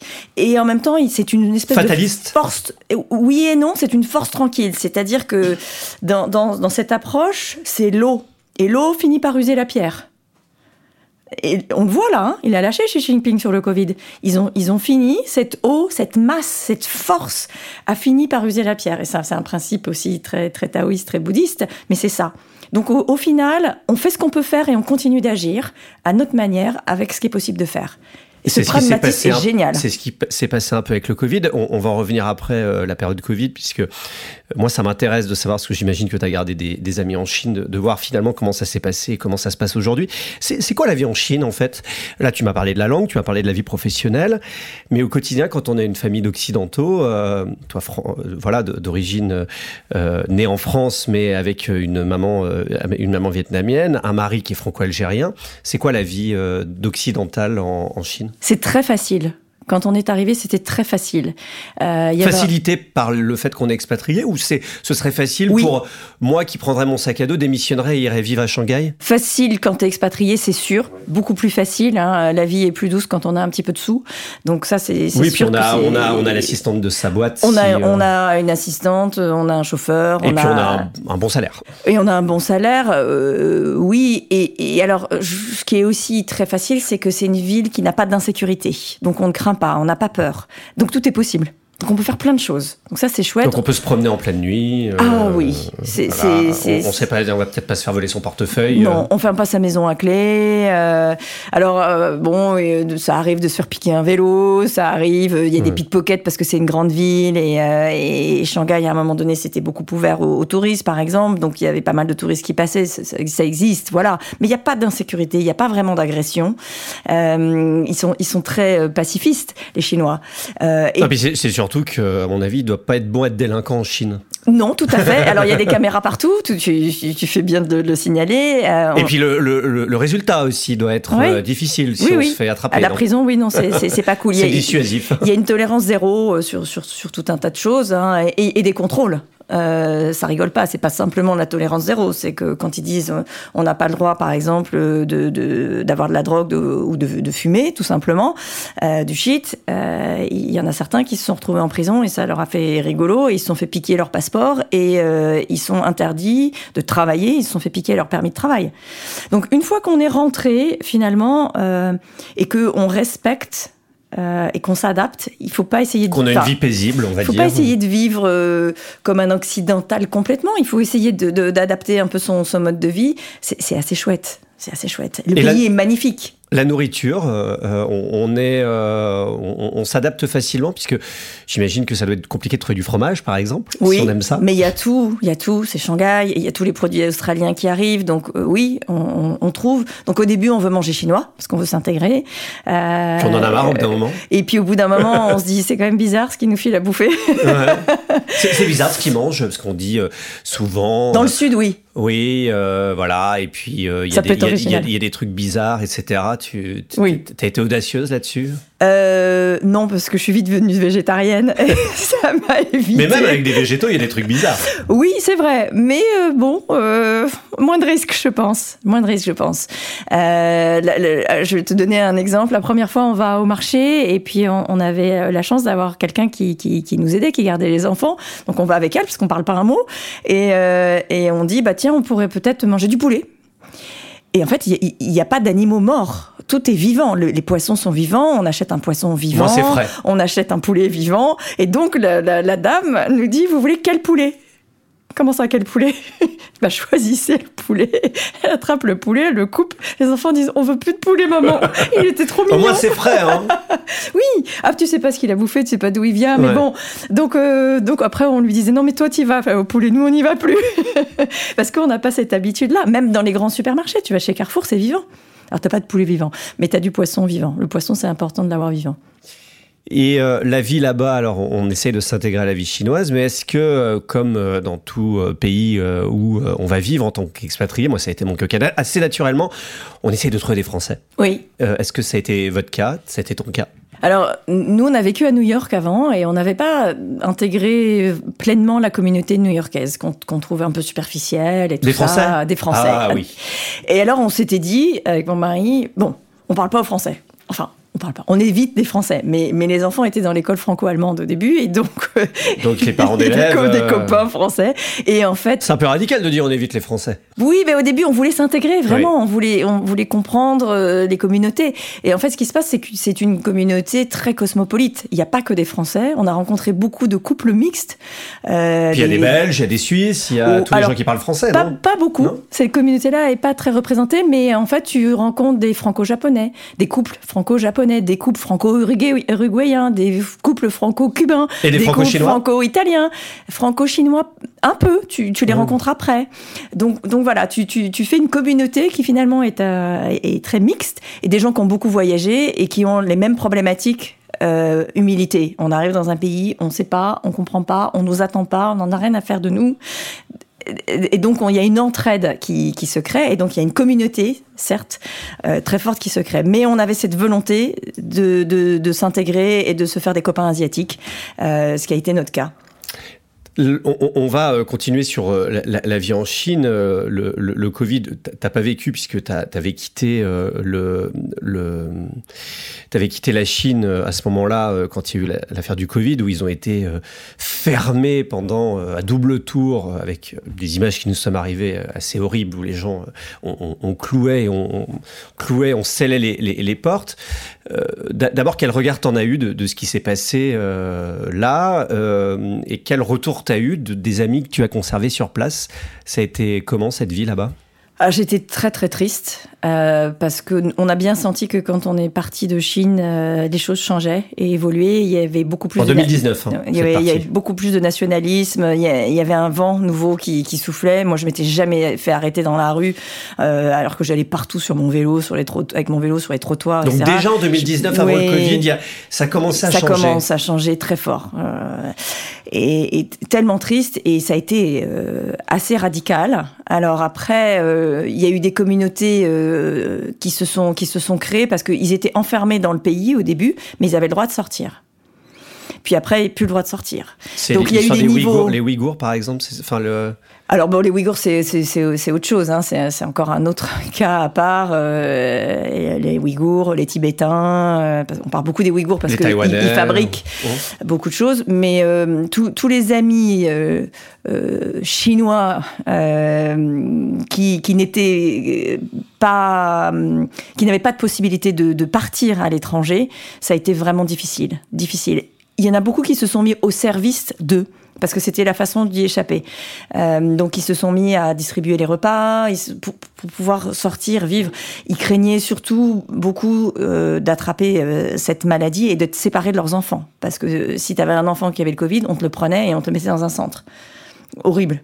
Euh, donc, donc voilà, cet épisode-là est vraiment très douloureux. Est-ce que finalement le, le, Covid a été un prétexte sur une évolution politique de plus en plus dure où euh, il y avait quand même, euh, ma question un peu naïve, hein, une volonté de, de protéger euh, la population en se disant il faut réduire de façon à l'extrême et qui allait au-delà de ce qu'on a vécu nous, les interactions sociales? Ce qui est sûr, c'est qu'en Chine, on ne sait jamais. On ne sait jamais. Plus on vit en Chine, moins on en sait, moins on comprend. Finalement, on a plus d'infos d'ici que là-bas. On fait des suppositions. On est brainwashé. Euh, on ne sait pas. Il est fort probable que. On s'interdit d'y penser, peut-être même. Euh. Oui. Alors, les Chinois, euh, oui. Pour, pour accéder à une certaine sérénité, il vaut, vaut mieux de temps en temps ne pas y penser euh, et essayer de vivre sa vie au mieux et, et, ce côté pragmatique. Bon, après, quand on est enfermé depuis très longtemps et qu'on commence à faire beaucoup de bruit et que l'eau commence à monter et que la pierre commence à être enseveli, pour revenir à cette métaphore, euh, le gouvernement est obligé d'écouter. Mais euh, il y a eu à la fois un rejet de l'étranger, il y a eu à la fois euh, je me referme complètement sur mon pays. Il faut savoir aussi qu'il y a un peu l'arbre qui cache la forêt, c'est-à-dire que l'économie chinoise, elle va pas si bien que ça. Ça faisait un moment que, que je le voyais, que je voyais des budgets publicitaires qui baissaient, euh, que ça soit dans, les, dans la voiture. J'ai visité des villes qu'on appelait des white elephants, avec euh, des villes fantômes, il y avait personne, des métros qui, qui allaient nulle part pour créer de l'emploi. Donc une espèce d'effondrement d'un secteur de l'immobilier qui, est, qui, est, un peu central en Chine, c'est ça? Oui, il y, a, il y, a, plein de raisons, il y a plein plein de raisons qu'on euh, peut faire plein Donc, de finalement, le Covid, ça a été, pour revenir sur ma question, un peu un prétexte pour finalement euh, dire euh, on coupe tout, on, a, on, montre plus rien, et au moins ça permet de cacher euh, d'autres problèmes. Ça peut être, et après il y avait aussi à protéger, c'est une, une, population très vieillissante. Il y a beaucoup de personnes âgées, et l'état des hôpitaux en Chine. Donc il y avait quand même une, une, volonté de santé publique qui était honnête. Oui, il y avait certainement des gens qui avaient dans l'esprit dans et dans la tête de, de, de, de, protéger. Et puis bon, un, vaccin qui n'était pas forcément très performant, mais qui marche pas par, bien. par fierté, on n'allait pas chercher les vaccins occidentaux de toute façon. Donc il y a un tas d'éléments. On peut pas dire qu'il y avait juste une idée dominante plus qu'une autre. Je pense qu'il y avait plein de plein de facteurs. La réouverture, là, euh, on a vu, hein, les, étrangers peuvent de nouveau voyager. Euh, comment tu vois cette réouverture? Est-ce que ça va être comme avant? Euh, Et finalement, est-ce que c'est une vraie réouverture ou finalement le, pays va rester fermé d'une certaine façon? Je me demande, est-ce que demain, je vais pouvoir euh, aller euh, en tant que touriste en Chine? Alors oui, les touristes chinois vont revenir, en, vont pouvoir voyager à l'extérieur, avec le bémol qui est quand même que très peu de Chinois ont un passeport. Hein. Il y, avait un chiffre qui circulait. Moi, j'étais euh, conseiller euh, du commerce extérieur euh, en, Chine, donc représentante un peu du, de l'économie française chinoise. Hein, c'est les fameux CCE. Et, et on voyait qu'il y avait des chiffres qui circulaient entre 1 et 2% des Chinois ont un passeport. Donc, donc, déjà, il peut rouvrir, mais ça sera rouvert que sur une partie de pas population. Sur un milliard 500 millions d'habitants, c'est déjà pas mal. Oui, c'est pas mal, mais, mais c'est peu et il y, a beaucoup de contraintes. Il y a beaucoup de Et puis contraintes. c'est les très riches, j'imagine, ceux qui ont de l'argent, non? Oui, et cela, on essaye aussi de, de faire en sorte qu'ils soient moins riches. Euh, on a vu ce qui s'est passé avec Jack Ma, par exemple, et qui renonce complètement à son entreprise. Euh, on voit ce qui se passe avec euh, Ponyma. Alors, on va croire que tous les Chinois s'appellent Ma, mais c'est c'est un concours de circonstances. Sur Tencent aussi, enfin, ces grandes entreprises web qui, qui, qui ont fleuri au moment où j'y étais, elles ont, elles ont toutes euh, été reprises d'une main de fer par, par les Chinois. Ensuite, est-ce qu'on pourra aller en Chine euh, comme avant? J'espère. J'espère, mais c'est sûr qu'il y a des mentalités qui ont évolué et qui, qui, ont, et qui ont changé. Ils se sont retrouvés entre eux, euh, euh, on, on les a un petit peu brainwashés sur l'étranger c'est pas bien. euh, il y avait quelques propagandes plutôt à Beijing sur une femme chinoise ne doit pas épouser un Occident euh, au risque de perdre ses, valeurs et sa culture. Donc ça c'est super triste, c'est super triste. Tu y retournerais aujourd'hui si on Ah te oui. faisait une proposition professionnelle Ah, professionnellement Non, en mission. Mais je j'y retournerai pas. retournerais pas t'installer Non, non, j'y retournerai pas m'installer. tes- Tes enfants ont été marqués par euh, leur expérience chinoise, ils parlent Alors, chinois oui. Oui, ma, ma fille avait 9 ans quand elle est arrivée, elle est partie à 18 ans, elle parle chinois, elle écrit le chinois, elle a pris une spécialité chinoise euh, dans son Elle université en jour, Angleterre. Elle, elle, elle a, elle a envie de- d'y retourner, oui. Ouais, ça lui manque. Euh, on va revenir euh, en deux secondes sur euh, les médias en Chine. Alors d'abord sur le, offline, comment ça fonctionne là-bas les médias? C'est tous des groupes publics type France Télé, Radio France, hyper stricts mais euh, version années 60 euh, en France ou euh, c'est encore quelque chose de très différent Non, c'est assez différent. Bien que la télévision soit, soit très contrôlée par, par le gouvernement, le système de publicité qui, est assez... c'est un peu l'école des fans, le, système chinois. hein. Il faut que ça soit toujours amusant, rigolo. donc c'est un système d'enchères. Donc on me dit, il faut aller à Pékin, il faut participer aux, aux enchères pour savoir si on va avoir les, les, les slots publicitaires pour nos clients. Alors, Alors c'est drôle parce que c'est des télés publiques mais ils sont hyper ouverts à la pub en fait. oui, oui, oui. Alors, oui et non. Euh, J'ai aussi vécu euh, la fermeture de la publicité sur tout ce qui est euh, ce qu'on appelle drama en anglais, série. Série, émission, euh, pas de publicité. D'accord? Il y avait plus de coupure pub. Donc ça, ça a été compliqué. Il a fallu refaire le media planning euh, en 48 heures. Et on s'est dit, bon, on va récupérer de l'argent. Et au final, on n'a pas récupéré d'argent parce qu'en même temps, ils ont augmenté les tarifs. Il y a eu une inflation euh, démente. Donc on a tout perdu au passage. Euh, donc ça a été assez, assez Donc compliqué. une instabilité qui est pas très bonne quand on est une agence. Oui, mais, mais ça, quelque part, bon, oui, c'est difficile à vivre, mais. euh, Mais, c'est le prêt à nous- payer pour des annonceurs euh, conf- qui ont des stratégies importantes euh, là-bas. Oui, et ça nous conforte dans nos métiers. Ils ont, ils ont besoin de- d'agences et d'experts qui, qui vont s'adapter et qui vont trouver des solutions. Donc les enchères, euh, moi j'y croyais dur comme fer. Et les Chinois m'ont laissé, euh, m'ont laissé euh, travailler. euh, euh, ok, les budgets, comment, combien, pourquoi, etc. Et, et j'avais même pas placé l'enchère qui me disent bon alors c'est bon, on a gagné cette chaîne, cette chaîne, cette chaîne, ce slot pour tel client, pour tel client. Je dis mais attends, on n'a pas encore euh, fait l'enchère. Il dit si si c'est bon. En fait c'était arrangé Bah parce oui. qu'on perd pas la face.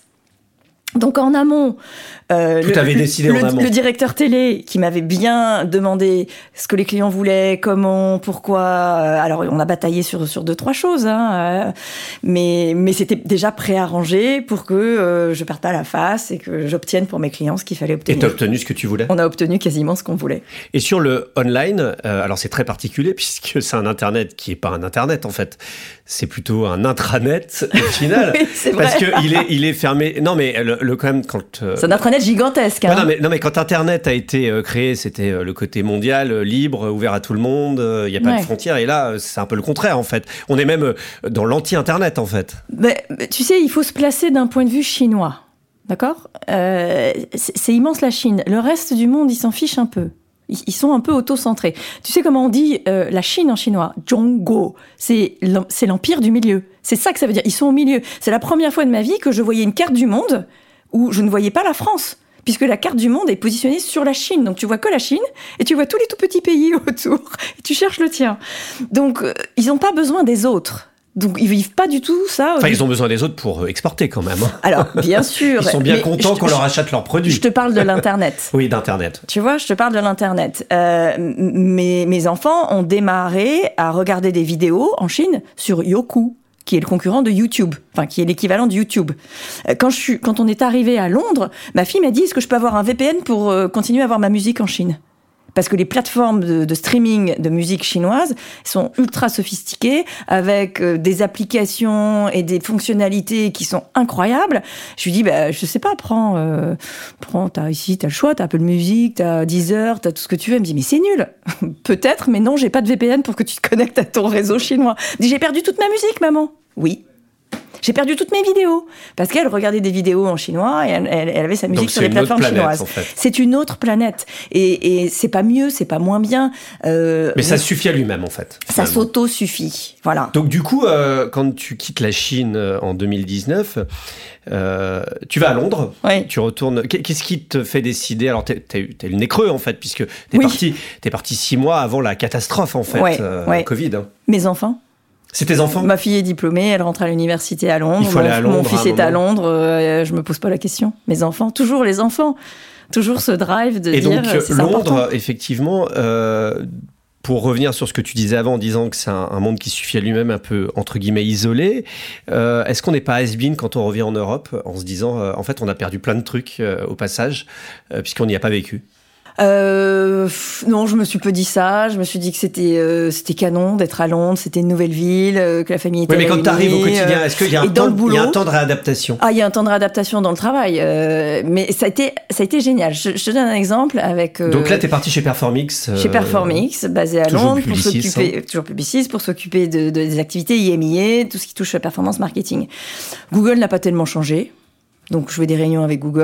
Euh, bon, je j'ai pas, pas, perdu les réflexes. Mais surtout, ce qui est très drôle, c'est que euh, les médias occidentaux s'intéressent beaucoup euh, aux médias chinois. Et là, j'ai fait peut-être une dizaine de réunions. Maintenant, ça s'appelle Meta, mais à l'époque, c'était encore Facebook. Avec les équipes de Facebook, je leur ai dit, moi, je connais pas Instagram, parce que quand je suis partie, il n'y avait pas Instagram. Mais ça n'existe pas en Vous pouvez m'expliquer Moi, je vais vous expliquer WeChat. Et je leur ai monté WeChat. Ils ont fait venir les responsables produits tu peux me faire la démo de ça parce que euh, eux, ils ont téléchargé l'application. Mais ils n'ont pas les équipes Google en Chine euh, qui, regardent tout ça Que dalle Ah non. Ah ouais Non, ça n'existe pas. Ils sont inexistants, ils sont, sont, minuscules. Euh, en fait, pour, pour, pour des raisons de, de, privacy, ce qui est assez drôle, hein, c'est quand même l'arroseur arrosé. C'est-à-dire que parce qu'ils ne veulent pas donner leurs données au gouvernement chinois, ils ne peuvent pas opérer en Chine. CQFD de ce qui se passe maintenant. Bref, fermons la parenthèse. Mais, euh, mais donc j'ai fait beaucoup de réunions et comme moi j'avais un vrai profil chinois créé en Chine, je n'avais pas la même application que les Occidentaux qui la téléchargeaient depuis Londres. Et donc j'ai beaucoup appris parce que ces personnes-là me disaient regarde euh, les fonctionnalités, les petits détails. Vos, vos euh. Donc je, suis rentrée vraiment dans le détail de produits, ce qui à mon avis est assez rare parce qu'on n'a pas accès aux produits, on a accès aux équipes commerciales euh, de, de, Meta. Et je leur ai expliqué comment marchait WeChat et les fonctionnalités qu'ils pouvaient en, en, retirer. Et c'était assez intéressant comme discussion. Et, et puis tout ça, voilà, c'est développé. Et donc euh, ensuite ils m'ont parlé de TikTok, TikTok. Alors justement, TikTok c'est ByteDance en voilà. aux, aux États-Unis. Là l'erreur n'a pas été faite puisque je crois que sous l'impulsion de Donald Trump, euh, ils ont euh, splitté euh, les activités chinoises des activités américaines. D'ailleurs, est-ce que c'est une réalité ou pas Pas sûr. voilà. Et, et, et, du coup, TikTok, c'est finalement pour nous les Occidentaux.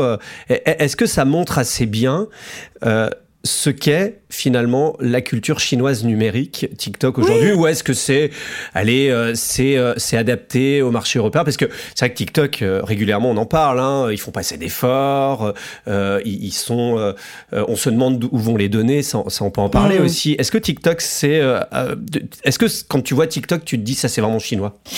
C'est assez chinois mais c'est pas la même plateforme à nouveau c'est une plateforme occidentale. Alors, je ne sais pas euh, en termes de données, je ne travaille pas d'entreprise, donc je ne peux pas dire si les données sont séparées, pas séparées, mais ils ont adapté des interfaces pour que ce soit très occidental. Mais c'est géré par des Chinois encore ou c'est euh, finalement euh, l'actionnariat Ouais, on ne sait pas. On sait pas. On sait pas. Tout ce que je peux, enfin moi je sais pas. Tout ce que je peux te dire, c'est que quand je suis arrivée en Occident et à, et à Londres, je leur ai expliqué comment ça fonctionnait. Ils m'ont dit mais non, ça marche pas comme ça ici. Ah bon? Fais voir. Donc tu avais TikTok Chine. Moi j'avais TikTok Chine qui faisait beaucoup plus de choses. Et puis euh, j'ai commencé à recommander aux clients le live shopping euh, et, tout un tas de choses qui n'étaient absolument pas développées ici. Euh, et donc ça c'était chouette parce que là pour le coup j'avais une sacrée longueur d'avance. et t'en penses quoi de TikTok d'ailleurs? Tu trouves que c'est bien? Je ne suis pas utilisatrice. Mais tu comprends le, le, succès énorme parce que enfin voilà quand on regarde c'est assez drôle hein, les chiffres du SRI qui fait son observatoire de les pubs, on voit qu'il y a des augmentations du gel, mais en fait, quand on creuse un peu, c'est grâce à l'explosion de TikTok qui aujourd'hui a un énorme succès sur le marché publicitaire, mais consécutive à une audience qui est assez énorme. Comment tu analyses ça, ce succès-là? Cette notion de snackable content. Euh, donc c'est je, je, consomme, je consomme, je consomme à, à, outrance. C'est un danger pour toi, TikTok? Dans quel sens? Bah pour la jeunesse, pour euh, l'audience. Euh, aujourd'hui, ce côté on défile, c'est, enfin, c'est un peu l'extasie numérique. Moi, je suis moins pour le contrôle, mais plus l'éducation. Je vais te donner un exemple. J'ai été très agréablement surprise par mes enfants qui, qui se mettent des timers et euh, au-delà d'une heure, euh, une fois qu'ils ont pas consommé, à toi de le faire. C'est pas à toi de le faire. Alors ils sont grands, hein, j'ai de très grands enfants, mais quand même, ils sont ils sont pas abrutis complètement. Donc je, je crois plus à cette notion d'éducation. Tu sais, le contrôle parental. Euh, tu tu t'empêcheras pas un enfant de malheureusement de voir un film parano ou de voir des choses qu'ils doivent pas voir. Puis mais, certainement que des fois l'enfant c'est mieux servir d'AVPM que ses parents. Certainement. Mais donc pour répondre à ta question, je suis moins dans le contrôle, plus dans l'éducation, à dire ok, tu as été confronté à ce truc-là, tu l'as vu. Euh, je pense qu'on va en parler parce qu'il y a des bénéfices, mais il y a aussi des risques. Donc, il euh, faut pas trop surconsommer. Faut... Donc, risque d'abrutissement pour la population, risque de je sais pas quoi, je sais pas quoi. Oui, euh, à terme, en, en, en, ayant une surconsommation de tout, mais la surconsommation de tout, euh, de façon générale, euh, est mauvaise. Donc, on peut, on peut, on peut archi contrôler, certes. mais après, la question, c'est le temps de cerveau disponible de nos jeunes qu'on utilisait euh, avant à lire. Alors il paraît que TikTok aujourd'hui favorise la lecture, hein, de ce que je vois, mais est-ce que c'est des éléments de langage de, la part de TikTok? Je sais pas. Mais euh, aujourd'hui, on voit que le temps de cerveau disponible de nos enfants, il est quand même fléché vers autre chose. mais occupez-vous de vos enfants. Voilà, quand vous arrivez au restaurant et que vous voyez des parents qui, qui mettent la tête dans le menu et qui filent l'iPad à côté pour euh, que les autres soient abrutis et qui les emmerdent pas pendant le dîner, mais c'est horrible. Non, on n'emmène pas l'iPad euh, au restaurant, on prend pas son téléphone à table. Le nombre de fois, les, les enfants, c'était vous déposer les armes. J'appelais ça des armes. C'est-à-dire que le soir, on n'emmène pas son téléphone dans sa chambre. Donc euh, vous, vous, vous, me le mettez. Et un jour, les enfants m'ont dit, bah toi aussi, tu vas le déposer, parce que toi aussi, t'es accro. J'ai dit, ok, très bien, moi aussi, je pose mon téléphone. Tout le monde pose son téléphone, personne ne téléphone C'est vrai que souvent, euh, on voit euh, d'abord les parents qui sont tous les deux sur leur téléphone, et les enfants qui sont là à regarder. Hein. Oui, et donc, y a, y a une, pour moi, il y a une question d'éducation, d'aller sortir ses enfants en forêt, de leur faire, des faire faire des activités sportives, et puis après, lâcher la bride hein, aussi. Ils sont jeunes, ils découvrent des trucs, et s'intéresser à ce qui... Qu'est-ce que tu as vu sur TikTok? Raconte-moi, c'est comment? Et ça, je trouve que c'est important parce que un, on n'est pas à l'abri d'apprendre quelque chose. Deux, si jamais il y a quelque chose qui est limite, eh ben on peut avoir une conversation en disant ah bon mais t'en as pensé quoi de ce truc-là toi? Mais t'as confiance dans ces applications là Que, que veux-tu faire? Elles sont là. Elles sont là. tu peux dire à on tes va les interdire. Warning, attention, euh, c'est dangereux ou c'est pas dangereux. T'en parles. T'en parles. Donc t'en parles comment? À des, à des jeunes enfants? Ah, Très ouvertement très ouvertement, euh, raconte-moi ce que tu as vu. C'est le côté de raconte-moi ce que tu as vu. Euh, tiens, moi, je vais te raconter, regarde, j'ai vu ça, ça, ça. Euh, c'est intéressant, pas intéressant. Et, et, passer du temps. Passer du temps qualitatif, de la relation humaine, de, de, de créer cette chaleur et, et, cette confiance. Et je vais leur dire, je vous fais confiance. Mais euh, à la fin de la journée, euh, les devoirs sont faits et, euh, et, tout se passe bien et euh, ou le boulot est fait. Enfin, bref, peu importe. Et t'as jamais eu de contrôle parental non. numérique sur les, les, les, appareils de tes enfants Non? Non, juste je leur demandais de ne pas se coucher avec leur téléphone. Ils remettaient leur téléphone que je mettais dans le bureau. Et une ou deux fois, ils ont dû se relever, c'est évident. Peu de recadrage. C'est drôle, tu vois. Ça fait partie aussi de, de braver l'interdit quand t'es enfant. Donc c'est pas très grave de dire faut pas que je me fasse choper, il faut que j'aille chercher mon téléphone parce qu'il y a des trucs m'a dit qu'il allait m'envoyer un message cette nuit. Mais mais c'est pas possible de, de, laisser les enfants avec un téléphone passer la passer la nuit. C'est pas possible. Tu restes une année à Londres. Euh, pourquoi d'ailleurs euh, Rester qu'une année? Ah, j'étais tellement triste. Alors il y a eu le Covid au milieu, ben oui, COVID. qui est arrivé au mois de mars 2020. C'est ça qui nous fait partir. Qui vous fait partir Pourquoi? Parce que c'est. Parce que... Il y a le Brexit aussi. Euh, alors le Brexit, tout le monde en parlait, mais nous, on, a vécu en Chine, on revenait, renouvelait nos visas tout le temps. Enfin bon, les contraintes, vous êtes des étrangers, ok, on sait. Donc le UK par rapport à la Chine, c'est rien euh, quand on parle de visa, oui. etc. Si j'avais vécu 9 ans en, en Angleterre et qu'on m'annonçait le Brexit, je, je, pense que j'aurais pas du tout vécu la, la chose de la même façon. Donc euh, les voilà. jeux étaient faits. Et, oui, et c'est toujours par rapport à soi. Hein. On, on, juge une situation ou on vit une situation toujours par rapport à soi, par rapport à ce qu'on est, ce qu'on a vécu. Non, là, on se dit, euh, il faut les se mettre au vert. Parce que Londres ne ferme pas. La France ferme, mais Londres ne, ferme pas. Et quand je vois la France qui se ferme, je me dis si jamais on veut se rapatrier dans une maison et passer du temps un peu plus sympathique, c'est-à-dire être moins entassés les uns sur les autres, avoir un jardin, un petit extérieur, euh, il faut partir. Donc on décide de partir. Mais, ma fille, la veille, était à une fête euh, monumentale euh, dans, dans son université. Euh, ça, leur a coûté cher aux Anglais ah, quand même. Bah oui, après ils ont fermé. Hein. Après ils ont fermé. mais moi je suis allée chez le coiffeur avant de partir, par exemple, tu vois.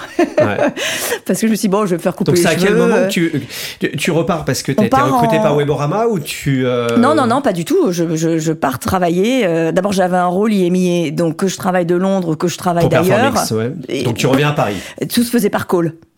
Et, euh, et, chez Publicis, ils ont été très raisonnables. Ils ont dit il faut, faut fermer les bureaux, il se passe quelque chose et il faut, faut pas que nos collaborateurs viennent au bureau. Donc on décide de, de fermer les bureaux. À partir du moment où on décide de fermer à Londres, donc là, bah, je, je, je, je rentre, euh, me mettre au vert. Euh, tu rends les clés de la maison Sur le bassin d'Arcachon. Non, pas du tout. Je pensais que j'allais revenir. Ah d'accord. Tu tu, ah tu, pensais pas que tu quittais définitivement ah, Mais on a fait un dîner avec des amis, je pense, la veille de partir, et on se disait, euh, c'est complètement dingue ce truc, euh, ce qui se passe en Chine. Qu'est-ce que tout le monde nous disait, qu'est-ce que vous en pensez? On n'en sait rien. C'est pas parce qu'on a vécu en Chine qu'on va savoir ce qui se passe. On n'est pas Madame Irma. Euh, mais moi, je me disais, ça va pas durer ce truc-là. on va revenir, c'est pas grave. Donc on ferme bien la maison, on l'a fait toute propre, et puis on se dit, on revient dans quelques temps. Et on est revenu pour déménager. D'accord. Comment ça se passe alors? On est euh, à l'été 2020. Weborama t'approche? Comment ça se passe? C'est Alain oh. Lévy, le, patron, le, CEO de Weborama. Ouais. Euh, comment ça se passe? Alors, Alain est un ami très proche et je lui fais part de mon, ma satisfaction finalement à vivre dans la nature, à, arrêter ce boulot que je fais euh, et, et j'aimerais faire autre chose et ceci et cela. Et ça, ça, se passe un peu comme ça pour, pour la faire très très courte. et il y avait des opportunités pour euh, pour, partir. Et euh, au début, je ne sais pas trop. Et, je l'appelle comme un ami, un conseil. Qu'est-ce que tu en penses? Euh, Voilà ce qui se passe. Et, il me dit ah ouais, ouais c'est situation pas évidente, etc. Et puis je le rappelle et je dis ça y est, en fait j'ai pris ma décision, j'ai quitté le groupe Publicis. Je 15 ans de publiciste. Hein. Oui, j'ai quitté, je, je, je m'en vais. T'as euh, quoi, t'as démissionné? je veux, faire, ouais, je veux faire du yoga, euh, de la naturopathie, je suis trop bien. Donc là, t'es dans, es dans ce mouvement euh. de, de, beaucoup de gens pendant le Covid qui se disent je vais devenir coach. D'ailleurs, on s'en moque un peu aujourd'hui parce que certains reviennent quand ils se rendent compte qu'économiquement, c'est plus la même chose. Oui, hein. c'est sûr que c'est pas. Prof de yoga, c'est peut-être pas forcément le même salaire que tout à fait que patronne d'agence. Tout à fait, mais il faut changer de vie. Il faut, il faut accepter de, de, changer. Il faut avoir les moyens surtout. J'ai dit aux enfants, vous allez faire une demande de bourse. Mon fils a dit, tu veux introduire quoi en bourse? Je dis, alors non, en fait là, parce qu'ils savent pas ce que c'est qu'une bourse. Ils n'ont pas été élevés en France ces enfants-là. Je dis, pour finir de payer vos prêt, études. T'es prêt à revoir ah euh, à la baisse ah euh, ton ton niveau de vie? Oui, oui. Pas de voiture, euh, pas de. De toute façon, on rentre en France après après dix ans. je ne sais pas ce que c'est Amélie. Je découvre que c'est la sécurité sociale et que nous n'en avons pas de sécurité sociale. Oui, il faut avoir un numéro de sécu. C'est ça, on n'a plus, euh, on n'a pas de chômage, on n'a pas tout ça. Donc euh, on se dit, bah, il faut, on se jette dans le vide, on, on travaille sur ses peurs. Euh, alors ça n'a pas duré longtemps, justement, parce qu'Alain a rappelé en disant, j'ai une idée. On parle et voilà, il m'a exposé l'idée, il m'a expliqué ce que faisait Weborama. Weborama. Tu cherches du boulot quand même parallèlement ou pas? Oui et non, pas très convaincu. Tu fais deux trois déj, mais encore c'est compliqué de faire des déj à cette époque. Bah oui, et puis surtout je suis loin.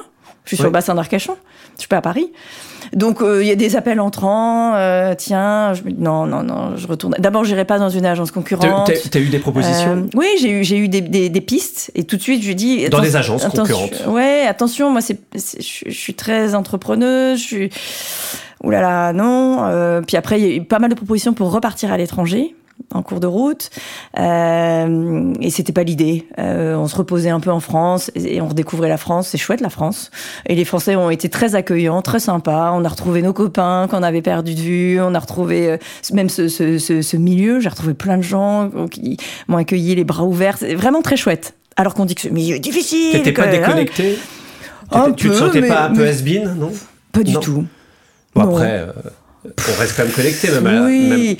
Et puis, voilà, ça évolue. Et les gens étaient très curieux. Un peu comme toi, tu vois, ce matin. Mais comment ça se passe? C'est quoi? Et puis, j'ai beaucoup gardé les contacts quand même avec, euh, avec le marché. Ouais, et donc, Weborama, c'était une entreprise déjà qui, qui que j'admirais beaucoup.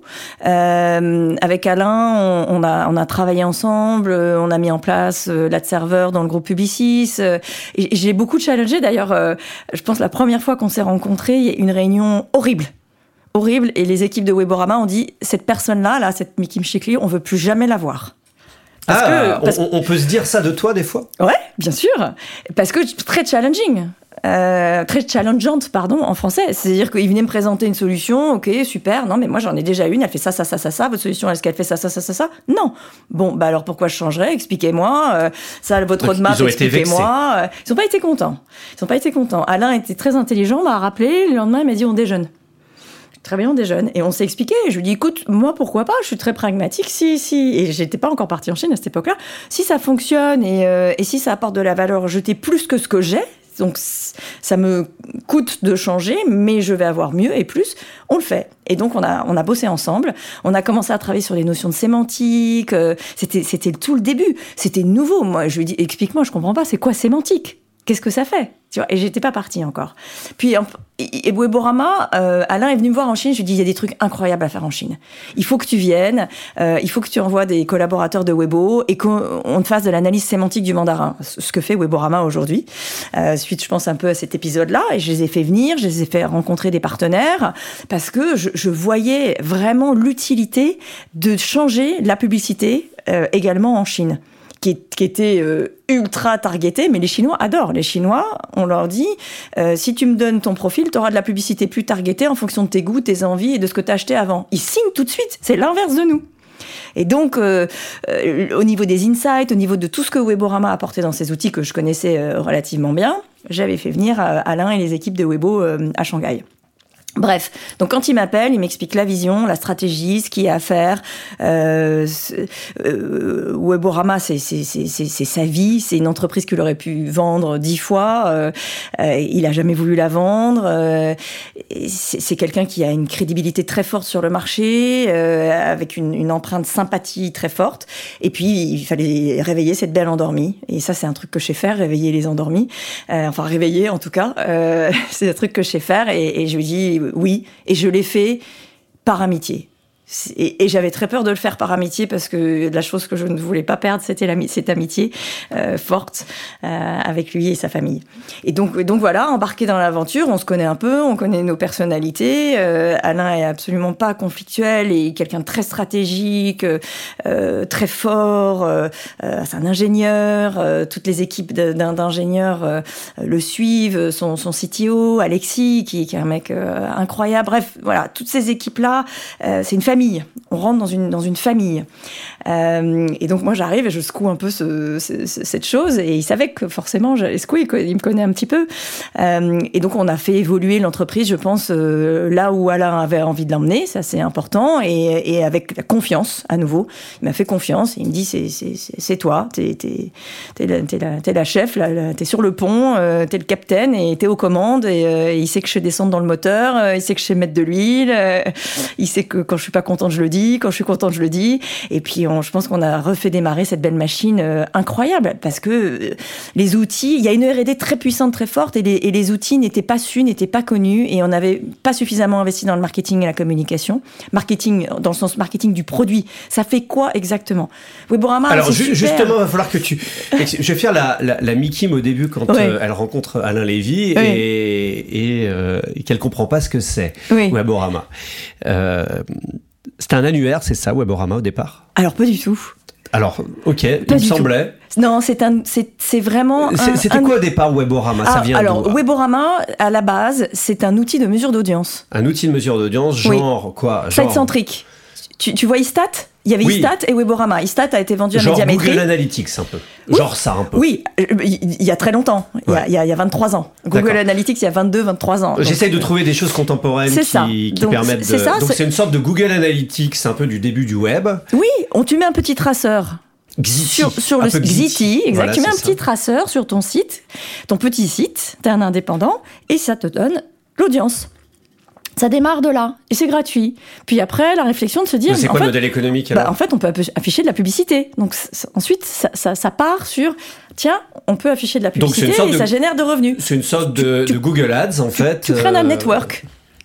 De cet ad network, Alain réfléchit et se dit en fait, là, je peux analyser le contenu des sites en analysant le contenu des sites, j'ai des insights. Je peux créer une taxonomie, je peux créer une base de données. C'est quoi une taxonomie? Une taxonomie, c'est une classification des contenus.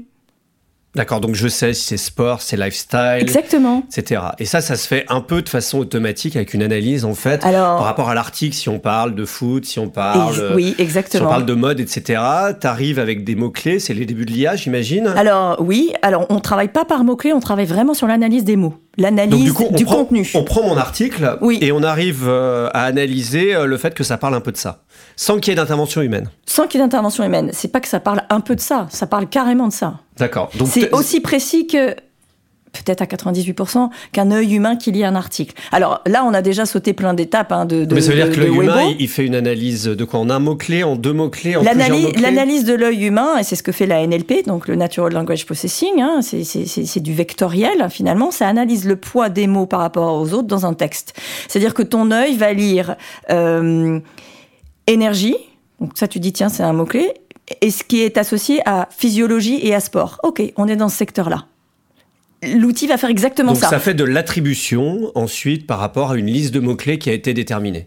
Alors, on détermine pas les mots-clés, on regarde vraiment les mots et le poids des mots dans la page. Énergie répétée plusieurs fois, on se dit tiens, il se passe quelque chose autour de l'énergie, de quel type d'énergie on parle, on parle, etc., etc. Et ensuite, une fois qu'on a ça, on est capable en fait d'aller chercher des jumeaux de contenu et de se dire ah bah, ce texte-là parle aussi de cette énergie, de cette énergie physiologique. Un, un, autre éditeur. Sur un sur un sur n'importe quelque contenu que ce soit. C'est comme ça que ça Quand marche. ça fait partie du du même réseau en fait. Oui, ça fait partie, ça rentre dans cette nomenclature. Ça rentre dans la taxonomie et je suis capable en fait de, de, de, de classifier ces contenus. Alors, cerise sur le gâteau, ce qui est génial, c'est qu'en fait, on a créé un moteur de recommandation sémantique. Donc, tu peux aller créer tes propres nomenclatures. Alors, quand tu parlais d'annuaire, je pense que c'est le terme qui doit être utilisé sur le site de Weborama, mais c'est un moteur de recherche sémantique. C'est un moteur de recherche sémantique. on appelait ça annuaire à l'époque. Peut-être. Peut-être, c'est possible. Donc, ce qui se passe, c'est que euh, euh, là, typiquement, on a créé ce qu'on appelle les moments de vie. Et on va chercher tout ce qui est en rapport avec des moments de vie, naissance, des moments de vie, euh, euh, euh, premier boulot, des moments de vie, retraite, etc., etc. Donc on a défini plein de moments de vie et on va aller chercher sur l'ensemble du web les contenus que l'on peut agréger pour créer cette taxonomie. Alors uniquement sur le réseau dans lequel il y a le petit tag Weborama. Oui, le réseau dans lequel on opère, c'est un point important. Merci beaucoup de me lancer la perche sur ce sujet parce qu'on est très respectueux des éditeurs. Pour nous, c'est très important. Donc vous n'allez pas regarder sur des choses qui sont pas. Euh, on peut regarder, on n'en fera rien. Si, on regarde, parce que ça permet d'analyser nos, terrains de jeu à, la base, hein, le, patron de, la data science, hein, qui est Stéphane Lévy, son terrain de jeu, ça a été Wikipédia. Donc tu vois, c'est très neutre. Euh, et, de se dire, tiens, en fait, ce que je suis en train de mettre en place, ça marche. Euh, tous les algorithmes pour que je comprenne bien ce qui se passe au niveau de ces contenus et comment je peux les associer, comment je peux créer un moteur de recherche et les interfaces, ça marche vraiment. Et ensuite, on a étendu au web et on est disponible dans neuf langues. Et c'est ça qui est génial. Donc en fait, des éditeurs viennent vous voir pour faire de la monétisation, c'est ça? Oui. Euh, vous les rémunérez? Oui. Vous, installez, vous installez votre petit code sur euh, leur site, c'est ça, ou sur leurs applis, etc. Et qu'est-ce qui se passe après? Alors, tu n'as même pas besoin d'installer un code aujourd'hui. Ils peuvent aussi simplement dire oui, j'accepte que le robot Weborama vienne analyser ma page. Donc il y a un consentement. Il n'y a, rien à faire, il y a un consentement. Voilà. Alors pour les éditeurs, il y a plusieurs business Oui, mais il y a un moment, il y a un moment pour installer une bannière pub, il faut bien mettre un petit code. Alors après, c'est eux qui font tout ça avec leurs outils. D'accord. Nous, on leur fournit la taxonomie et la base de données qui est faite à partir de leur contenu. Par exemple, c'est ce qu'on fait pour 366. Hein. Donc, on analyse l'ensemble des sites. Certains sites, par exemple West France avec lesquels on travaille, disent Moi, je veux pas qu'il y ait de petits robots qui aillent sur mon site. J'autorise aucun petit robot qui aille sur mon site. Donc, c'est même pas un petit tag qui est posé. Je n'utilise. Donc, même Google, il va pas. Googlebot. Ah, ah si, peut-être. Je, pense qu'il doit y avoir une petite exception par là, mais ça me regarde pas. Euh, ce qui se passe, c'est qu'ils ils interdisent l'analyse de leur contenu. En revanche, moi j'ai dit, bah, vous me mettez votre contenu à disposition dans un petit bucket, un petit seau, et, et vous m'envoyez ce contenu-là, et je l'analyse et je vous le renvoie dans l'autre sens. Donc on trouve plein de solutions aussi pour euh, faire en sorte que les éditeurs soient à l'aise et qu'ils se disent, on ne prend pas de valeur, on ne pique pas la valeur, et on crée de la valeur ensemble. Puis ensuite, ils ont la main, cet outil est en mode SaaS, donc ils mmh. peuvent créer leur propre nomenclature, leur propre segment. Ils peuvent utiliser ceux sur étagère qui existent, mmh. parce qu'ils sont et puis après, ils, font leur sauce. Le business model, il est, bah, tu prends l'outil en mode SaaS, donc tu payes une licence. Donc je paye une licence euh, à Weborama. Ouais, tout à combien alors, bah, ça dépend de la taille, de, de, la volumétrie qu'il faut analyser, et ça dépend du nombre de segments que tu veux qu'on crée. C'est un logiciel, euh, euh, voilà, à distance, hein, qu'on n'installe pas, qui est voilà, qui, qui, dans lequel on rentre des tailles, un peu comme Google Search Console, etc. J'imagine. Oui. Je vois un truc un peu comme ça. Et euh, du coup, on paye une licence. Et du coup, derrière, vous avez des services qui permettent d'analyser. Tu payes une licence euh, pour l'outil et on essaie de faire en sorte que cette licence soit le plus raisonnable possible parce que nous, ce qui nous intéresse, c'est le paiement à la consommation. Et la raison principale pourquoi le paiement à la consommation est que on inflige, et je, pèse mes mots, une consommation responsable. Parce que on s'est rendu compte, et quand je suis arrivée, ça a été vraiment un des gros chantiers, qu'il y a une ultra consommation de la data, on ne se rend pas compte qu'on consomme, qu'on analyse, qu'on analyse, et en fait on n'en fait rien. Et ça, c'est pas bien. Donc si tu veux surconsommer, tu payes. Maintenant, si tu veux consommer et commercialiser ce qui est intéressant, à ce moment-là, on travaille ensemble, tu as un forfait à la consommation et on t'aide à faire le ménage et on t'aide à nettoyer les segments que tu n'utilises pas pour avoir une consommation responsable de la data. Donc, il y a un sujet d'éducation très important sur la data. On a l'impression que c'est gratuit tout ça. C'est absolument pas gratuit.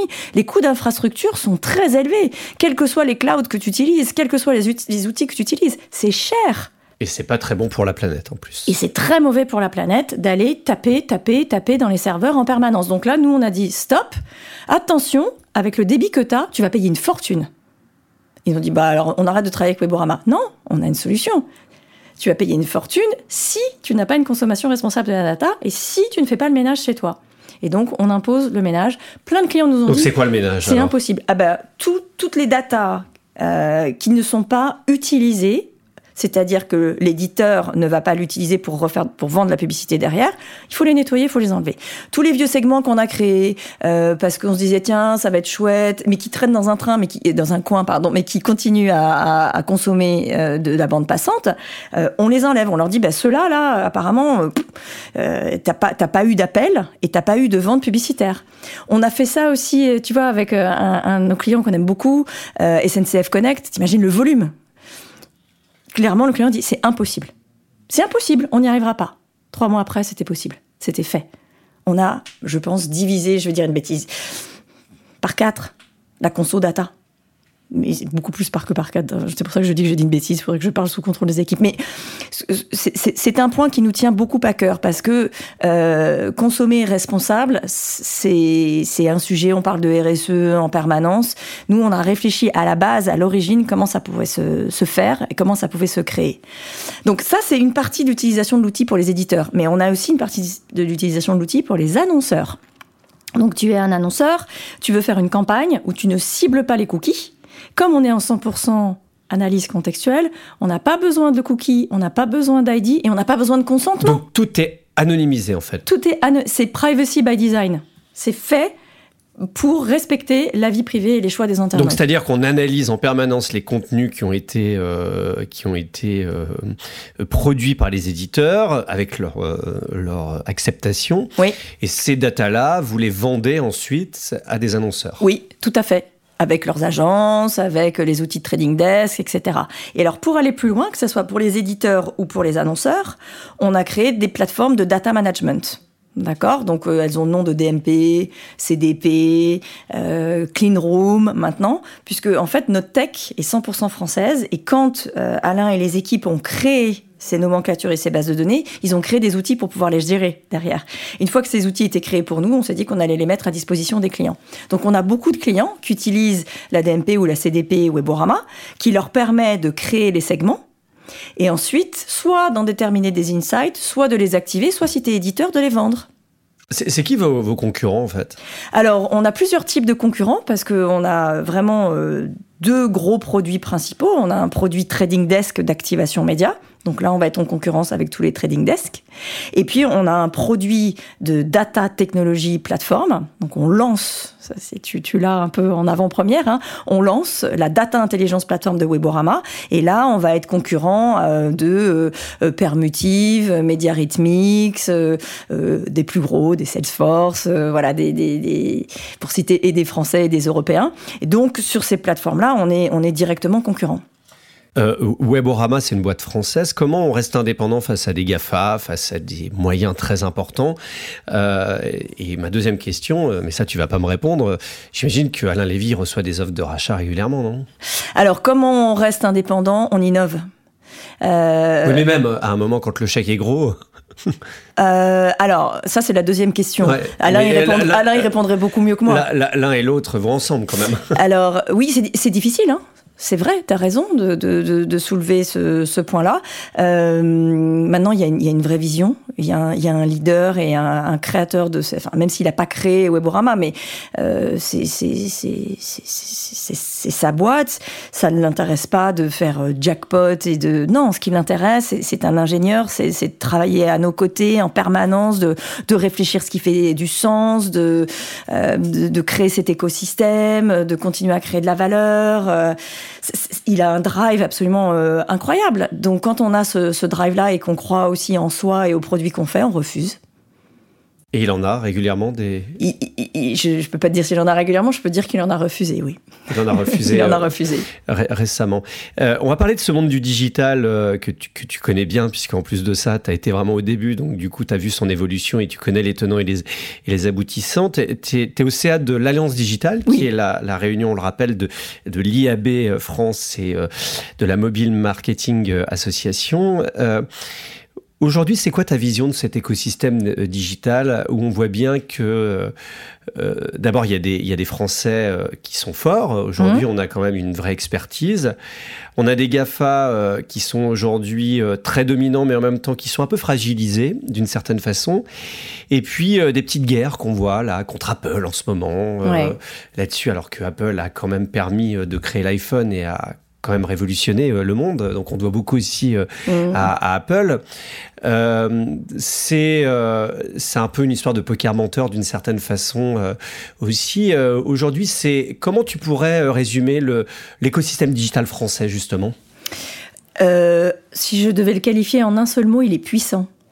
comme tu l'as rappelé, j'arrive de Chine où l'écosystème digital était ultra puissant, incroyablement puissant, complètement fragmenté parce que tu, tu parlais d'un intranet mmh. plutôt que d'un internet, mais, mais, mais c'est refragmenté en plus à l'intérieur euh, des outils. Un Alibaba ne parle pas avec un Baidu, par exemple. C'est-à-dire qu'il n'y a aucune connexion. Non, il n'y a aucune connexion possible. L'ID unique, ce n'est pas quelque chose d'envisageable, euh, ou le Unify ID n'est pas quelque chose d'envisageable. Donc je trouve que l'écosystème le, digital français est puissant.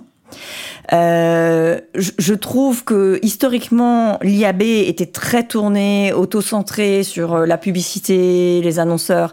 Avec l'arrivée de la MMA, euh, il y, a, y a une sorte de, de réveil sur l'importance de tout ce qui touche aux clients, au CRM. Donc c'est cet apport et cette fusion, cette vision qu'avait eu Pierre-Emmanuel, euh, qui malheureusement nous a quitté, Pierre-Emmanuel Cros, euh, en discussion avec avec Nicolas Riol euh, est président de l'Alliance Digitale, président de l'Agence Digitale, patronne de Critéo. Voilà, est très forte. C'est vraiment chouette. Et plus on s'allie, plus on est fort. Et on est fort. Ensuite, il peut y avoir des guéguerres, certes.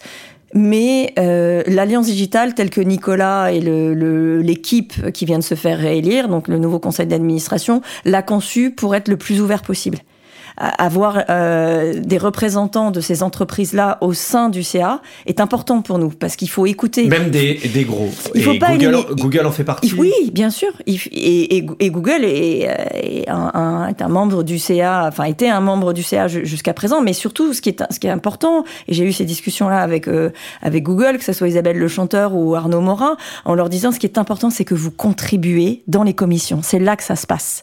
Parce qu'il y a le CA. Oui, mais à leur niveau, on va pas se mentir, euh, est-ce qu'ils ont un pouvoir de quoi que ce soit Puisque on sait très bien les éléments de la... Enfin, moi qui suis journaliste, là-dessus, toutes ces boîtes-là, euh, euh, moi je suis toujours un peu réticent à les inviter quand on organise des conférences, des tables rondes, parce qu'à chaque fois, alors ça change un peu, mais certaines que je nommerai pas ici, ils arrivent avec leurs éléments de langage tout fait. C'est difficile pour eux. Et eux-mêmes, ils en sont victimes. Ils te le disent en, off, ils te disent...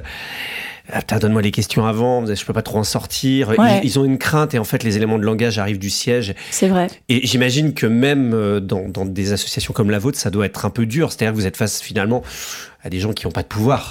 Alors oui, mais euh, on déclenche quand même des, prises de position, des réactions. Euh, on a besoin. ça, change quand même, tu trouves? Enfin, c'est pas tellement que ça change, mais c'est que euh, bah, le poids de la masse, la force de, la force de l'eau. Parce que ces boîtes, à un moment, elles disent on va comme un petit bureau en France, ça fait bien, mais bon, finalement, on met un, voilà, des gens, mais on met une personne dans un bureau avec une secrétaire, et puis euh, voilà, de toute façon, ils décideront de rien.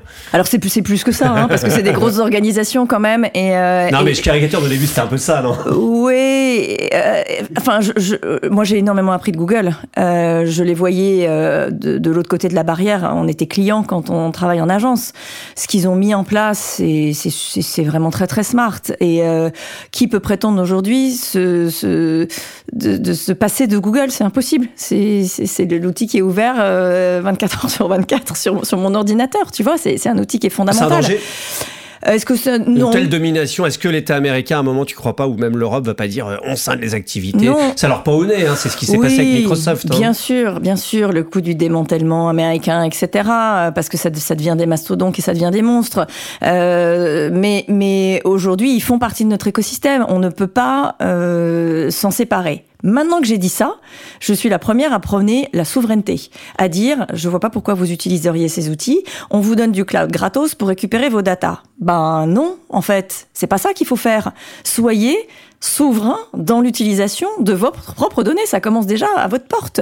Des gens ont pensé qu'ils faisaient la digitalisation de leur entreprise parce qu'ils ont tout filé à Google. Ben non, non, le, coup de gueule. L'Europe a, quand même, et l'État français, euh, en appliquant des mesures européennes, euh, ont quand même euh, fait un peu le ménage. On voit que Google Analytics aujourd'hui, on ne va plus pouvoir l'exploiter de la même façon. Tout à fait. là-dessus, ça progresse correctement là-dessus ou on est quand même encore très dépendant? Nous, par exemple, chez 100% Média, on est tous sur, Google Workspace, tous nos mails, nos agendas, mhm. on chatte on passe notre journée là-dessus, sur euh, Google mmh. Chat. Euh, le reste du groupe Advantier est sur euh, Teams. en fait, il faudrait faire quoi? Parce que, très honnêtement, moi, je suis un peu réticent à kicker Google Workspace puisque le, groupe voudrait qu'on passe sur Microsoft, sur Teams. Voilà, c'est goût et les couleurs. Mais finalement, ce serait quoi? Qu'est-ce qu'il faudrait qu'on fasse alors? Qu'on aille chez OVH et, qu'on n'utilise même pas WhatsApp? Qu'on fasse quoi alors? Nous, ce qu'on fait chez Weborama, c'est qu'on met pas nos tous nos œufs dans le même panier. moi, ouais, mais ça complique les petites structures quand même. Hein. Peu importe. C'est quoi? C'est tellement bien ce que fait Google Workspace, par exemple. Alors, on est d'accord. On utilise ces outils parce, parce que c'est hyper bien et on n'a pas le temps de se dire ah bah oui, mais par citoyenneté, par souveraineté. Oui, mais t'es pas obligé de mettre toutes les datas sur le cloud Google. Ok, très bien. Tu utilises une fonctionnalité qui est ta fonctionnalité principale avec un outil principal qui est en Google Workspace. Parfait. Mais ton cloud, tu le mets où? Peut-être que tu peux le mettre ailleurs. Moi, ce qui me révolte un peu, c'est de se dire, euh, un grand groupe français signe une exclusivité de tout son cloud avec Google. Non, il ne devrait pas faire ça. Alors Google a fait des efforts. Hein, euh, oui, mais ils ont euh, ils ont installé des serveurs en France. Bien sûr. ils ont été obligés. Hein. Bien sûr. Donc tout, tout ça fait que pour revenir à la question de l'alliance digitale, on œuvre sur ça. On œuvre sur ces sujets. On n'exclut pas, mais on dit euh, il faut pas que eux non plus nous excluent et qu'il y a des solutions souveraines, belles, qui fonctionnent. Ça nécessite, comme tu l'as dit, un petit peu plus d'effort parce que ah, j'ai mes habitudes, ça, ça fonctionne un peu différemment. Ah, ça, ça fonctionne un peu moins bien. Ah, mais ça, regarde, ça fonctionne beaucoup mieux. Ah, certes. Donc ça nécessite un effort, mais il faut le faire. Il faut vraiment le faire. Donc ne pas mettre tous ces œufs dans le même panier. Ça veut pas dire que derrière il faut être des, euh, des ayatollahs de, de, la data non plus en se disant euh, je fais que de l'open source et j'utilise euh, Open Office et je mets tout sur une clé USB.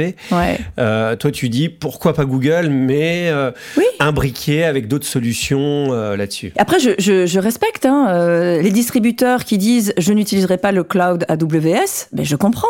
Je comprends, leur principal concurrent c'est Amazon. Pourquoi ils iraient mettre leur cloud sur AWS Mais Surtout qu'on sait très bien qu'Amazon ils financent leur activité e-commerce qui est déficitaire avec, le cloud. avec, le cloud. Hein. Ben voilà, là je trouve que c'est smart. Je trouve que les positions de ce distributeur-là sont très smart. Ça veut pas dire qu'il faut se couper complètement de Google. Non mais derrière la question, est-ce qu'on a, euh, et je sais que sur le, le, le, cloud souverain, le cloud français européen, euh, il y a des choses qui sont faites, mais est-ce qu'aujourd'hui euh, on est suffisamment innovant, suffisamment performant pour se dire, bah on peut être souverain complètement Là, là est la, clé de la question parce que ce qui on entend parler des choses, mais euh, est-ce que ça marche vraiment? bah, Ce qui est très difficile, si tu prends une société comme euh, comme Weborama, euh, on fait des choix d'investissement. Vous êtes chez qui vous? Alors nous, on, on est multiplateforme. Donc vous avez un peu du AWS, vous avez un peu du Google, vous avez un peu de l'OVH, vous avez... Et on a surtout nos propres serveurs et notre propre infrastructure, oui. vous avez un centre de serveurs qui part dans Paris. Tout à fait. Avec vos euh, trucs à vous. Oui, et on est très open source. Et vous êtes très, content de ça, c'est-à-dire que l'avantage d'AWS ou Google, je me dis, OVH encore autre chose qu'ils ont eu un, ils ont eu un serveur qui ont brûlé et beaucoup ont perdu des, données. Euh, mais je me dis, euh, c'est sûr. Enfin, j'ai l'impression que c'est sûr. C'est chez AWS, ma data, elle est comme au coffre-fort de la Banque de France. Il n'y a, a, pas de risque que derrière il y ait une effraction et que je perde tout. Alors, on craint pas ça. Mais Alexis Sucrier, qui est, qui est le CTO de Weborama, répondrait beaucoup mieux. Mais lui, il a fait des choix technologiques qui nous assurent de ne jamais planter. Avec la redondance de partout, etc. Qui nous assurent de jamais planter. Alors, pour revenir à ton, à ta question de comment on fait pour se battre sur ces mastodontes, parce que c'est, c'est, c'est, c'est, vraiment le, la solution. Ben, on a la chance d'avoir des clients qui nous font confiance et on leur dit ça, je peux pas le prioriser tout de suite dans la roadmap. Ça vient vite, ça vient très vite. Je prends ta priorité business parce que c'est, c'est très très important.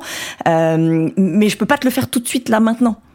Parce, que euh, tu as choisi une boîte française et c'est vrai que euh, peut avoir une bande passante qui est limitée sur un sujet ou sur un autre.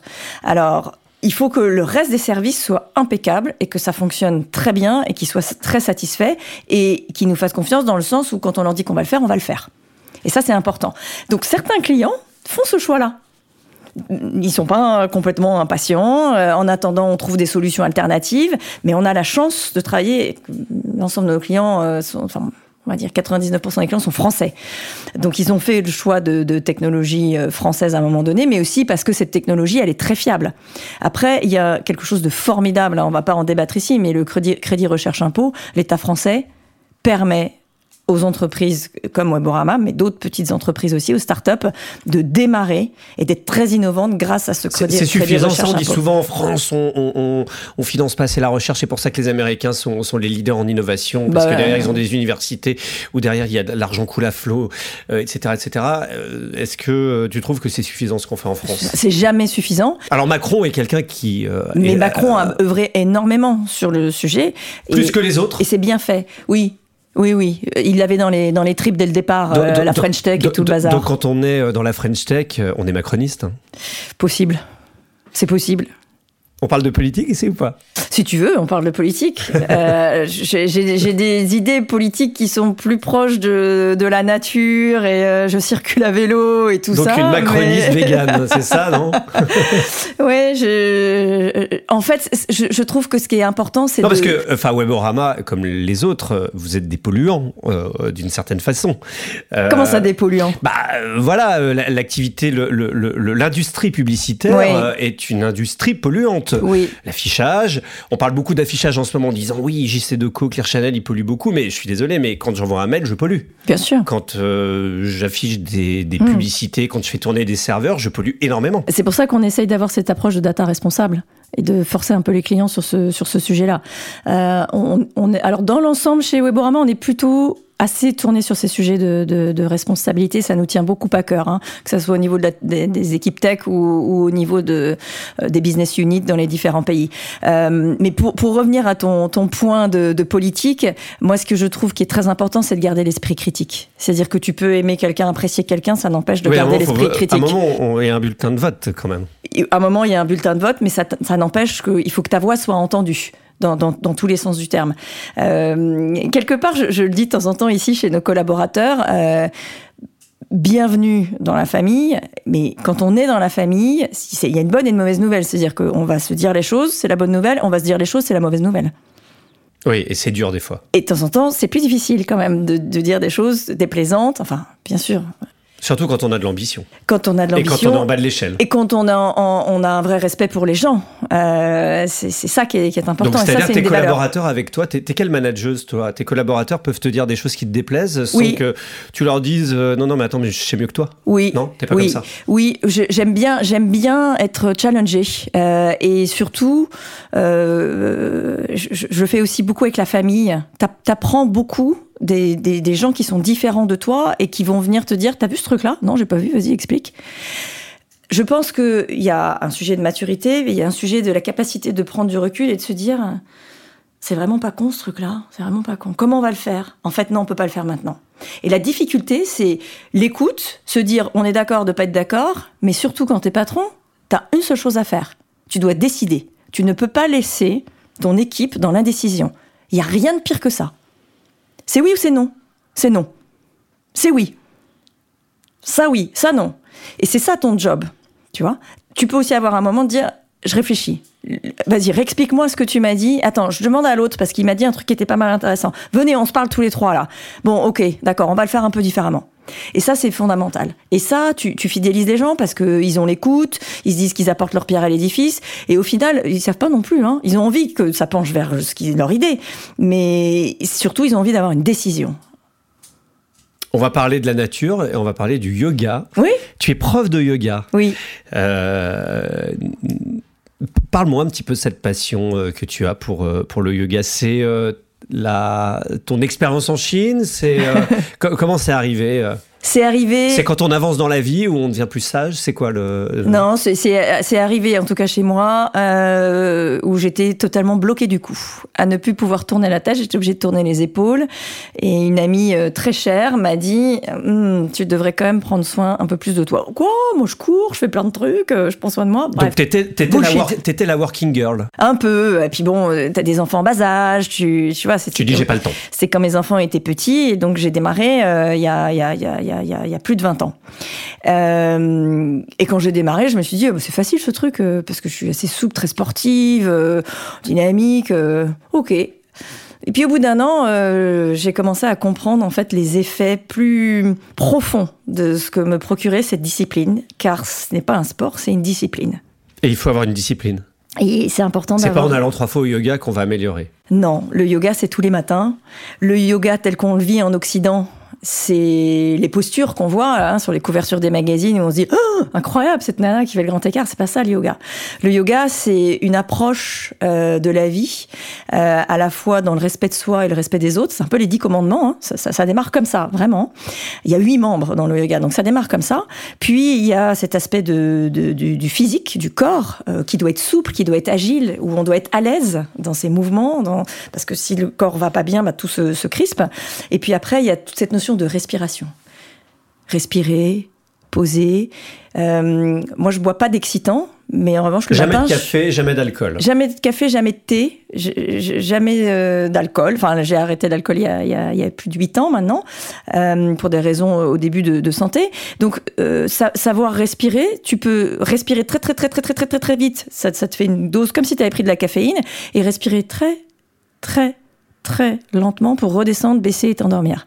Respiration fondamentale. Et puis ensuite, euh, de la réflexion aussi, un petit peu sur soi, sans être complètement euh, omnubilé et partir dans un truc euh, un peu sectaire, mais simplement se dire, ok, ça a du sens là, ce qu'on est en train de faire? Alors j'ai eu des moments quand tu vends de la publicité ou quand tu crées de la publicité ou quand tu recommandes de la publicité, tu dis c'est pas du tout avec les valeurs prônées de ce qu'on apprend à côté. La réalité, c'est que tu es obligé aussi de faire ton affaire. On est des êtres humains qui ne sommes pas parfaits. Faut s'accepter comme on est. Et moi, je me suis dit mon expertise, elle est dans la tech et dans la data et dans les médias. Pourquoi je le gâcherais ce potentiel que j'ai? Vaut autant qu'un potentiel corporel, physique et autres. Et donc, j'ai je, re-signé aussi pour ça et j'ai fait la paix avec moi-même sur ce sujet. Mais j'ai quitté pour cette raison. Et j'y suis revenue parce que je me suis dit, mais t'es vraiment bête. Parce que là où t'es bonne, c'est là. Et dans la vie, il faut aussi gagner sa vie. L'argent fait partie de l'écosystème. Aussi bien que le bien-être. Les gens qui me disent, Oui, t'es euh, pas, t'es- privilégie. t'es pas une espèce de baba cool. Moi, je pense tout- toujours à- au film Problemos. Est-ce que tu l'as vu Ah, je le connais pas, Avec non. Eric Jude, de Eric Judor. Tu le regarderas. D'accord. Et c'est à l'extrême en fait, c'est-à-dire qu'on voit toutes les incohérences et tous les paradoxes, euh, voilà, des, des, des gens qui sont dans cet extrême-là. euh, alors c'est c'est sur un compte zadiste, c'est très Ouais. drôle avec Blanche Gardin, c'est coécrit Ah par, oui. Blanche, par, par Blanche Gardin. Ça doit être sympa. Et, et- et du coup, euh, ça, ça dédramatise tout ça en se disant on peut très bien être proche de la nature, mais euh, à un moment, euh, ça n'empêche pas d'être con. Oui, ah, tout à fait. Ah, tout à fait. Euh, et comme j'ai cette tendance à être juste- jusqu'au boutiste, Ouais. je, je me méfie. Donc, euh, il faut, faut rééquilibrer des deux, des deux côtés et on peut pas complètement se, se couper. Euh, donc, et puis pour agir dans le, dans le monde réel, il faut être dans le monde réel il aussi. faut être ancré dans le monde se réel. dire, bah, je suis dans un, j'ai un job qui a priori est très polluant entre guillemets, Mmh. mais je vais essayer d'agir à ma façon pour que ça, ça le soit moins. Oui, oui. Moi, c'est ce que j'ai essayé de faire en arrivant à ce poste-là. On a lancé une, une newsletter à notre niveau qui s'appelait Green, maintenant qui s'appelle Impact, euh, et qui met en avant toute la partie RSE du monde de la pub. Alors, c'est peut-être rien, mais je me dis qu'à ma façon, euh, j'agis euh, pour informer les gens du secteur publicitaire qui a plein d'initiatives et faire circuler l'information. C'est le colibri. Tu, tu connais Pierre Rabhi peut-être et, et Mhm. son colibri. Euh, Le colibri, c'est le plus petit oiseau au monde et, il apporte sa pierre à l'édifice et il essaye aussi d'éteindre l'incendie. Et l'éléphant se fout, se fout de sa gueule parce que lui, avec sa grosse trompe, il éteint l'incendie beaucoup plus vite. La réalité, c'est que s'il y a des millions et des millions de colibris qui font ça, ben, peut-être que l'incendie va s'éteindre aussi vite qu'une grosse trompe d'éléphant. Donc, contribuons à ce qu'on peut avec nos valeurs, en se respectant, en ne s'oubliant pas. Et ça, c'est un principe euh, philosophique. Et après, enseignante, c'est absolument génial de transmettre. Donc, tu es enseignante vraiment officielle Oui, de oui. yoga? Oui, C'est-à-dire oui. que Oui, je suis prof certifiée, t'es t'es j'enseigne. payé pour ça? Oui, j'enseigne Voilà. le vendredi soir, le samedi matin et le dimanche Alors, matin. vas-y, fais ta pub. Non, je veux pas faire ma pub. Euh, Alors, est-ce que tu m'as invité à un de tes cours? Oui, avec grand plaisir. Je t'invite à un des cours. J'organise aussi des, des- des petites retraites. Euh, et, je trouve que euh, ce, ce- ce métier que je fais est absolument incroyable car il me vient comme si j'étais un peu transcendée de quelque Donc, chose c'est un métier euh, enseignante de yoga Ah, c'est un Ton métier. deuxième métier. Oui. Et euh, alors moi c'est vrai que le yoga, euh, les fois où j'en ai fait, euh, j'ai perdu patience, que je suis quelqu'un d'un peu nerveux, qui a voilà envie d'avancer, etc. et moi ce côté, j'avais l'impression de laisser passer le temps et que je perdais mon temps. Hmm. Qu'est-ce que tu pourrais me conseiller? Je, je- je parle pour moi, mais je parle pour pas mal de gens peut-être qui m'écoutent et qui ont cette vision du yoga. Je pense que l'impatience, c'est vraiment une des qualités qui me qualifie. Ok, c'est vrai. Je suis assez impatiente, j'essaie de me soigner. C'est-à-dire euh, bon, euh, allez, euh, là. Euh, euh, ouais, et puis on fait plein de trucs euh, en même temps, Voilà. puis tata, bon.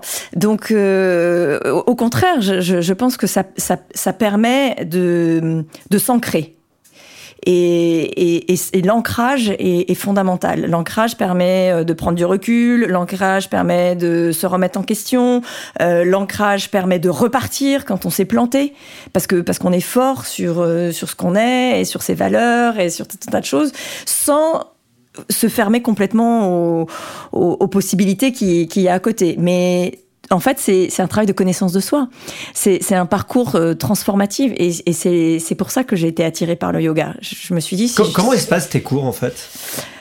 Euh, Comment ça Comment il se passe? Ça se passe, on arrive. euh, oui, alors on- bah, en fait, je, je, je pense que euh, il y, a une- il y a une notion importante quand on aime son, son, son, son, son métier. Déjà, on le transmet beaucoup mieux. Et puis, j'ai toujours eu un rôle de manager.